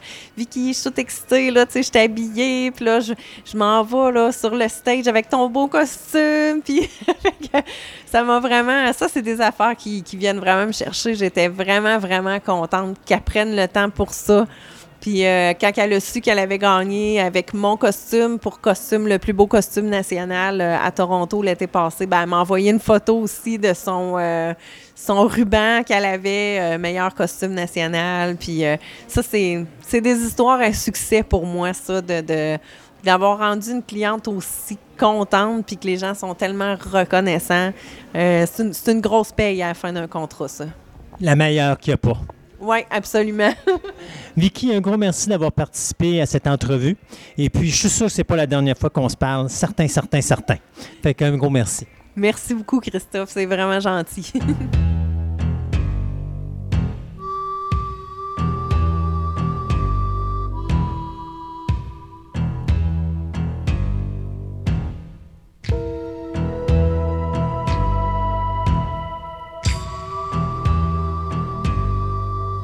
Et pour cette. C'est drôle, c'est un ciné-nostalgie sans être un ciné-nostalgie. C'est une table ronde sans être une table ronde. Mais ce qu'on va faire, euh, Sébastien, pour euh, cette fin d'émission, euh, pour les quelques 15 minutes qui nous restent, c'est qu'on va parler. On va vous nommer des titres de films. qui méritent d'être écoutés dans l'univers du steampunk. Et pendant que je faisais cette liste-là, il y a des films que moi je pensais que c'était du steampunk. Qu'à un moment La donné. définition de steampunk? Ouais. Est vague. Ouais, ben c'est ça, hein. Parce que, tu sais, à un moment donné, je- moi, j'ai pensé à un film comme. euh, C'était. ah, Mortal Engines. Mortal Engines. Qui est dernièrement l'année passée. qui est sorti l'année passée, oui, exactement, euh, qui était produit par Peter Jackson. Que première réaction, j'ai fait, ah, c'est un film de steampunk. Mais c'est pas un film de steampunk, c'est un diesel punk, un diesel punk. Donc c'est On marche au gaz et non on pas. marche euh, au diesel et non pas au steam, donc à, à la, à- À la vapeur. à la vapeur. Euh, même chose avec Sky Captain and the World of Tomorrow. J'étais certain qu'il y avait du steampunk là-dedans. Et non, Non, c'est pas vraiment- du steampunk. Non, Euh, ça. donc, il y a beaucoup de films qu'on a changés parce que je me suis. Tu sais, j'étais rendu à un moment donné quand je donnais les titres. OK, est-ce que ça, c'est vraiment un steampunk, un film steampunk ou pas? Et euh, je mettais le titre et je disais, est-ce que c'est un steampunk movie? Et je voyais la définition du film, puis à un moment donné, c'était spécifié par des organismes. Oui, ça, c'est considéré comme un steampunk movie. Non, ce n'est pas un steampunk movie. C'est un diesel punk movie ou c'est un ci ou c'est un ça. Un Puis il expliquait les différences pourquoi? Et euh, la première chose qui revient, c'est toujours de dire que le film précurseur du steampunk, ben, il y en a toujours deux qui sont venus, même si ben, même trois, je te dirais, même si c'est pas officiellement des films steampunk. Non, Donc, il y en a trois. Donc, le premier, c'est Un voyage dans la Lune de Georges Méliès. Euh, si je ne me trompe pas, c'est 1902. Ouais, 1902. De 1902. Euh, pour ceux qui s'en rappellent pas, euh, c'est une fusée qui est tirée avec un canon. Ouais. Puis, si vous vous rappelez, c'est une image qui est, qui est iconique finalement. C'est vous avez la fusée qui va s'écraser dans l'œil de la Lune. Puis la Lune n'est pas de bonne humeur. Euh, donc, c'est un, un prequel à- au steampunk, mais c'est pas considéré comme du steampunk. Le deuxième, c'est Metropolis de Fritz Lang Oui. qui n'est pas un film de steampunk, Non. mais qui est considéré comme un prequel de steampunk. Et le troisième, c'est le film de Walt Disney, Voy- Voyage au fond des mers. Euh, pas Voyage au fond des mers, mais 20, milieu- 000 les 20 milieux sous les mers, 20 donc milieux sous les 20 mers. 20 20,000 Leagues Under the Sea, avec Kirk Douglas, d'ailleurs, qu'on parlait un peu plus tôt dans l'émission, qui est également considéré comme un précurseur au genre steampunk. On s'entend que Jules Verne est attaché au steampunk. Oui, effectivement, parce que c'est bon, c'est- l'époque victorienne avec les... Avec des machines un Ouais. peu bizarres, mais qui ne fit pas avec l'époque. Exact. Donc, c'est du c'est ça. Donc, dans les films que euh, moi j'ai découvert ou qu'on a trouvé, moi et Sébastien, je pense que celui qui est probablement le meilleur film basé sur l'univers du steampunk, c'est Hugo de Martin Scorsese. Et c'est drôle parce que Scorsese est habitué de faire du film pour adultes, mais là, c'est la première fois qu'il touchait au film pour enfants. Puis c'est encore la même chose au niveau de dire que c'est la première fois qu'il touchait au film 3D. Mais Hugo est un petit délice visuel Oui, à regarder. Euh, donc, ça se passe dans les années 30, puis c'est un orphelin de 12 ans qui, à un moment donné, euh, recherche un petit peu. Euh, il vit dans une gare, puis à un moment donné, il y a une énigme qui arrive et puis il se met à chercher qui est son père et tout ça. Et puis finalement, ça va l'amener à Georges Méliès. Et ce film-là, Hugo, est un hommage à un voyage dans la Lune de Méliès. Donc, Hugo 2011, ça met en vedette Ben Kingsley, euh, ça met en vedette Sacha Baron Cohen, ça met en vedette Chloé Grace Moretz, euh, Ray Winston, Emily Mortimer et Jude Law. Petit délice, probablement un des meilleurs, sinon le meilleur film de steampunk que j'ai vu dans ma vie. Euh, un autre que pas beaucoup de monde pense, mais qui est là pareil, qui est fait Ben par la France, oui. qui s'appelle La Cité des Enfants Perdus. Ça, là. Petit délice. Ah, ça, j'adore. Mais j'adore tout ce qu'ils font, euh, tu me dis, de Ouais, ben, c'est Caro et Genet. Caro là. et Genet, ouais. Mais celui-là, là, il est particulièrement très, Ah, il, est, il est excellent. Ça met en vedette, bien sûr, Ron Perlman, euh, Daniel Amy Folk, euh, Dominique Pinon et Jean-Luc, Jean-Louis Trin- Trintignant, pardon, dans une de ses dernières prestations au cinéma, Ouais, si je me pense que trompe pas. Un autre petit film aussi que j'avais bien aimé, mais ça, c'est le genre de film que j'ai aimé à la- au deuxième visionnement, c'est Soccer Punch de Zack Snyder. Soccer Punch, c'est le genre de film que tu, faut, pour l'apprécier, il faut que tu l'écoutes une fois, puis après ça, tu le réécoutes une deuxième fois, sachant c'est quoi le film Soccer Punch? Ah, J'ai essayé de l'écouter, puis j'étais pas dans le mood pour l'écouter cette journée-là. Ah, c'est je vraiment quelque chose, ouais. puis j'ai jamais revenu. Mais visuellement, Oui, il était beau. ce film-là est un délice, OK? Mais c'est sûr que l'histoire est pas facile à comprendre. Puis à un moment donné, que tu catches que tout se passe dans la tête de la fille euh, pour s'échapper de sa dure réalité, euh, quand tu le réécoutes une deuxième fois, tu l'apprécies à sa juste valeur parce que chaque histoire qu'elle vit a un rapport avec là où elle est située dans le présent. Et ça, c'est une fois que vous avez catché le film, puis vous savez son évolution dans le film, dans la vraie vie, puis vous voyez toutes ces bad trips qu'elle fait, quand vous réécoutez le film une deuxième fois, vous êtes capable d'associer ces bad trips-là exactement où est-ce qu'elle est rendue dans, son bat- dans sa vraie vie. Là. Donc, euh, Sucker Punch de Zack Schneider, euh, 2011, est à voir exactement. Le film qui a détruit la carrière de Sean Connery, The League of Extraordinary Gentlemen. Pas nécessairement le meilleur film au monde, mais... Mais un film que j'apprécie beaucoup. Ouais.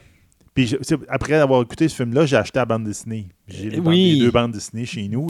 C'était-tu Alan Moore qui avait fait ça, je pense? Euh, je pense que oui. C'est Alan sûr, Moore, qui sont très différents de ça, là, tout. Il n'y a pas un grand rapport entre le film et la bande non, dessinée. non, ben justement, c'est la raison d'ailleurs, Alan Moore et euh, je pense que c'est Kevin O'Neill qui avait écrit ça, avait dit les deux, c'est la raison pourquoi le film ne marche pas, vous n'avez pas respecté le, le produit de base. C'est ça.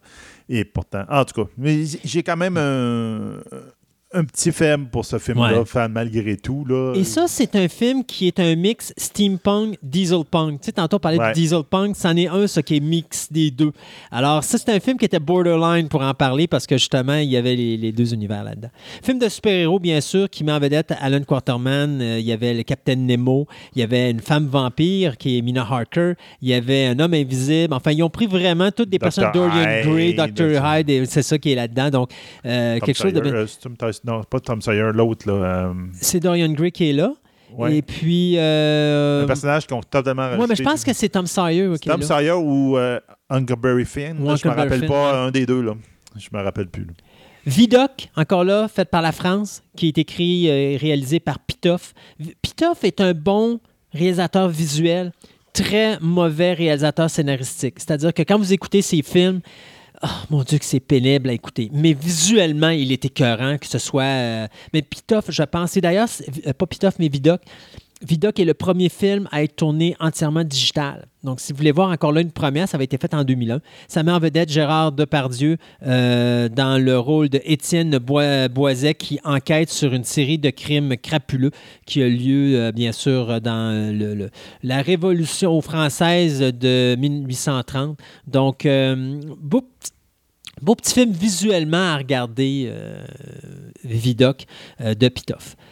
Wild Wild West, le remake de la série télé. Et d'ailleurs, Wild Wild West, la série d'origine, Ben peut oui. être considérée jusqu'à Oui. un certain point du À moi steampunk. aussi, je pense les deux là, qui sont un peu Mais le film est allé vraiment là-dedans. il est vraiment là-dedans. Euh, D'ailleurs, les, les- le vilain là-dedans qui est interprété par euh, Kenneth Branagh, toutes ces machines sont créées avec de la steam. Alors, si vous voulez vraiment une bonne, inter- euh, une bonne interprétation de ce qu'est le steampunk, Wild Wild West de 99 est vraiment le film pour vous. C'est une belle interprétation du steampunk américain. Ouais. C'est comme on, on va, on a entendu parler. Il y a le steampunk qui est plus euh, Européen. européen, que là, on parle plus de l'époque victorienne avec le- le- le- l'exploration des Anglais, des différentes colonies, etc. Alors qu'aux États-Unis, ça tombe plus dans le Far West. Ouais. Le steampunk américain, parce que là, c'est plus l'époque qui peut se rattacher à ça, puis ça, c'est une très belle Puis d'ailleurs, ce que tu amènes du côté américain, ça, tu le vois dans un film d'animation que j'ai pas là, mais qui est euh, War of the World, euh, Goliath, euh, où est-ce qu'à un moment donné, ça se passe après l'histoire de War of the World. Et ce qu'ils ont fait, c'est que là, bien, on a, on a eu accès à la technologie extraterrestre, mais on vit encore à la période victorienne. Et comme on n'a pas l'énergie pour faire marcher les outils de cette technologie-là extraterrestre, on se sert du Steam pour le faire. Donc, euh, War of the World, euh, Goliath est un film d'animation euh, britannique, si je ne me trompe pas, qui reprend ce concept-là, mais excellent petit film d'animation aussi à ce niveau-là. Dans les navets, il y a Mutant Chronicles du réalisateur Simon Hunter qui met à vedette Thomas Jane et Ron Perlman. Écoutez, c'est juste pour dire qu'on considère ce film-là quand même dans l'époque steampunk, mais futuriste Mais qu'on n'est pas obligé de mais qu'on n'est pas obligé d'écouter.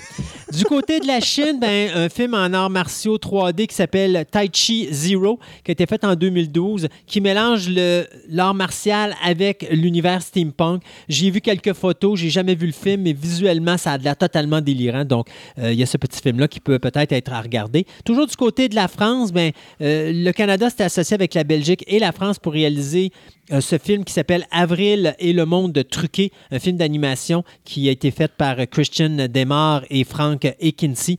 Euh, si vous avez jamais vu ça, s'il vous plaît, tapez-vous-le. C'est un film d'animation 2D, euh, mais quel petit délice, surtout au niveau de l'histoire, surtout au niveau du visuel, c'est à voir. Donc, Avril et le monde truqué, euh, un film à ne pas manquer. Euh, dans les autres choses, Nine de Tim Burton, qui est produit par Tim Burton, ou Neuf, qui est basé d'abord à l'origine d'un petit film d'animation de quelques minutes qui avait été fait par le réalisateur Shane Hacker, qui avait été vu par Tim Burton, et Burton est tellement tombé en amour avec qu'il a dit, sais-tu quoi?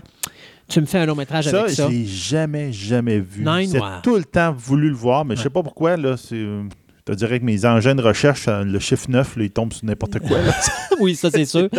Alors pour toi, ben, c'est un film qui est fait en 2009 et c'est réalisé par euh, Shane Hacker. Il y a le film d'animation aussi que tu peux voir, là, qui est fait par encore Hacker, qui a été fait lui en 2005. Ça se passe dans un futur proche et c'est un film 3D de steampunk animé. Dans les films d'animation, toujours, Walt Disney en ont sorti deux. Il y a Atlantis The Lost Empire en 2001 Ouais. qui est un petit peu un genre de 20 milieux sous les mers, mais euh, euh, réinventé. Euh, D'ailleurs, c'est le fun parce que ça te permettait de réécouter la voix de Michael J. Fox alors que lui était atteint de la maladie du Parkinson, mais malgré ça, il faisait encore la voix. C'est lui qui fait la voix du personnage principal là-dedans. Et il y a aussi le film Treasure Planet qui est l'île au trésor, mais faite spatiale. Euh, donc, deux films de Walt Disney qui sont basés sur des histoires, on pourrait dire un de Jules Verne et l'autre de Robert Louis Stevenson, mais adaptés avec l'univers du steampunk. Donc, deux petits films d'animation qui peuvent le être le fun à regarder. Euh, toujours dans le film d'animation, euh, l'année dernière, en 2018, Wa- ben, Warner Brothers nous avait sorti, ben, je dis l'année dernière, excusez, on est en 2020. Donc en 2018, on a sorti un film d'animation qui s'appelait Batman Gotham by euh, Gaslight, donc qui avait été produit par Warner Brothers. Donc c'est le Batman dans l'époque victorienne. Avec du Steam pour faire tous ces gadgets. Exactement. Et là, tous les personnages, Catwoman, le Joker, sont tous ramenés à l'époque victorienne. Euh, très bon petit film. Le visuel est totalement délirant. Euh, donc, ça aussi, ça mérite d'être vu. Des choses que je connais pas, il y a un petit film pour la télévision. euh, deux parties, donc un film de trois heures qui a été présenté euh, en Angleterre euh, sur Sky One. Ça s'appelle Terry Pratchett's Going Portal. Je connais pas ça, mais j'ai vu des photos et euh, ça fait très steampunk. Les habits sont très steampunk, donc je sais pas c'est quoi l'histoire, mais ça aussi, ça mérite peut-être d'être écouté si des fois vous voulez voir du, cinéma au niveau steampunk. Pan, qui est Peter Pan, mais qui est fait dans l'ambiance steampunk. Donc, le film a été réalisé en 2015, euh, réalisé par euh, Joe euh, Wright, qui sert d'un petit peu un prequel du roman Peter and Wendy qui avait été écrit par J.M. Barry. Alors, ça raconte un petit peu une version alternative des origines de Peter Pan et son conflit avec le Captain Hook. Donc, ça met en vedette Hugh Jackman, euh, Levi Miller et Garrett Hedlund. Donc, ça aussi, beau petit film à voir. On pourrait dire que Sherlock Holmes avec Robert Downey Jr. pourrait être considéré du steampunk. Je suis allé voir, c'est pas vraiment du steampunk. C'est juste les outils dont se sert Sherlock qui peuvent être attribués Ouais, à l'univers du donné un steampunk. look un peu steampunk. Mais la compagnie de films navet The Asylum avait décidé de faire un film basé sur Sherlock et de bénéficier de la popularité, bien sûr, du film Sherlock Holmes avec Robert Downey pour sortir l'année d'après un film qui s'appelle Sir Conan, Arthur Conan Doyle's Sherlock Holmes ou connu tout simplement sous le titre de Sherlock Holmes en 2010 et qui se passe vraiment à l'époque du steampunk. Donc, Sherlock Holmes voit apparaître des T-Rex et des choses comme ça, mais c'est des créatures qui sont bizarres et finalement, il se rend compte que c'est des robots qui sont produits avec l'aide du steam. Donc, pas terrible comme film, mais ça mérite quand même d'être vu. Euh, un autre film de Tim Burton, Miss Peregrine Homes for Particular Children, qui a été fait en 2016. Ambiance steampunk. Pas nécessairement un film basé sur le steampunk, mais c'est l'ambiance steampunk qui tourne autour de ça qui est intéressante à regarder. Euh, mais c'est surtout euh, Lemony Snicket's A Series of Unfortunate Events. Il y a le film de 2004, mais il y a la série télé. Ouais. Très, très univers steampunk. Euh, et ils ont vraiment respecté le, le- le- le roman. Donc, ça, c'est des choses qui sont vraiment, vraiment le fun à voir. De mon bord, je pourrais rajouter. euh, moi, il y a deux films de Terry Gilliam que je mettrais un peu Oui. dans, le, dans le tas. Donc, Des aventures du Baron Munchausen ainsi que Time Bandit. Time Bandit, que, il y avait un festival de, de- de films, de cinéma à Rimouski pour Ouais. les enfants. Puis j'avais écouté Time Bandit quand il avait sorti en Ouais. 81. Et j'avoue que quand j'étais sorti de ce film-là, j'étais. Mais qu'est-ce que je regardais là? Ouais. Comme tous les films de Terry Gilliam. C'est ça, mais surtout quand tu à cet âge-là, j'avais Ouais. 10 ans, là, mettons, tu fais, euh, ton cerveau était peut-être pas prêt pour absorber tout ce que exactement. vu. Et, ben, on parlait au début que Jules Verne Ouais. est le, Le le pré- début ouais. du steampunk, mais il avait fait une série en 2000 qui s'appelait The Secret Adventures of Jules Verne, qui avait 22 épisodes faits à la CBS, euh, CBC, excusez. Entre autres avec Courtemanche qui jouait le rôle de Passepartout. oh, mon Dieu. Il, il faisait très bien là-dedans. Où on voit un jeune euh, Jules Verne qui, en fin de compte, on se rend compte qu'il a écrit ses livres parce qu'il a vécu les aventures qui vont avec. Ouais. Donc, on rencontre Phileas Fogg, etc., avec euh, Passepartout. et. Puis, c'est un univers très, très, très steampunk, par la même, donc c'est très intéressant. Puis, en plus, ben, on avait rajouté, on a même fait une petite recherche sur Internet avant, puis ça a l'air d'être considéré comme un steampunk de prestige. Oui, The Prestige. En 2006, c'est un film de Christopher Nolan avec euh, Hugh Jackman, Christopher Bale, puis euh, euh, Scarlett Johansson, où il y a deux magiciens dont une- un des deux, il y a une femme, puis elle décède dans un tour de magie. Ils se font un combat à quasiment à mort Ouais. pour dire qui va faire la meilleure illusion. Puis euh, ils se font un méchant plaisir à détruire l'illusion de l'autre pour Ouais. détruire sa réputation. Puis l'escalade où est-ce que ça va, ben ça va dans le steampunk. C'est un très beau film à Ouais. voir pour de Christopher Nolan. euh. Profitez-en. Et si des fois il y a des choses qu'on a oubliées, ben vous allez sur la page Facebook de Fantastica et dans la section That's All Folks, ben vous nous mettrez les autres titres du steampunk Ben que vous pensez oui. qui devraient être là. Ceux que vous avez Mais faites attention, vérifiez avant que ça soit bien du steampunk parce que des fois on pense que c'est du steampunk et c'est du dieselpunk ou du. euh, Il y a d'autres termes qui Ah, sont il y a d'autres termes euh. Donc, c'est que- un univers qui est très niche. Ouais. Donc, la définition est un petit peu floue, mais pensez à Steam, Vapeur, Ouais. ça vous donne déjà un bon. un Ça avec bon la gauge, haute là. technologie, mais qui est euh, euh, Dans une, époque, nourrie, une autre époque différente. Exact. Seb, merci beaucoup d'être avec nous. Et puis, émission 70, 70 émissions de terminées. Oui. On commence le 71 en direction du 100. Et puis, on... hey, sais-tu que ça a l'air de rien, mais on a déjà franchi le 22 000 auditeurs. Ben, pas 22 000 auditeurs, mais 22 000 au- Euh, download. Euh, on s'en va rapidement sur le 25 000. Donc, d'après Ouais. moi, on va franchir le 30 000 cette année, c'est sûr. Euh, encore une fois, merci de votre participation, les auditeurs. Il y a des grosses affaires. Et Sébastien est découragé de moi parce que Oui. je commence déjà à travailler sur 2021 puis des projets de concept d'émissions débiles. Mais euh, il y a des idées qui commencent à tomber sur la table et je vous dis qu'on va vous amener dans les prochains mois dans des directions que vous ne pensez pas qu'on allait vous amener. Alors, restez accrochés à nous autres parce que vous risquez d'être vraiment surpris par ce qui s'en vient. Euh, plein de belles choses qui sont à l'avenue de Fantastica euh, Radio Web. Donc, euh, merci à vous tous et puis on se dit à la semaine, ben, dans, dans deux semaines pour Dans la prochaine semaines. édition de Fantastica. Fantastica.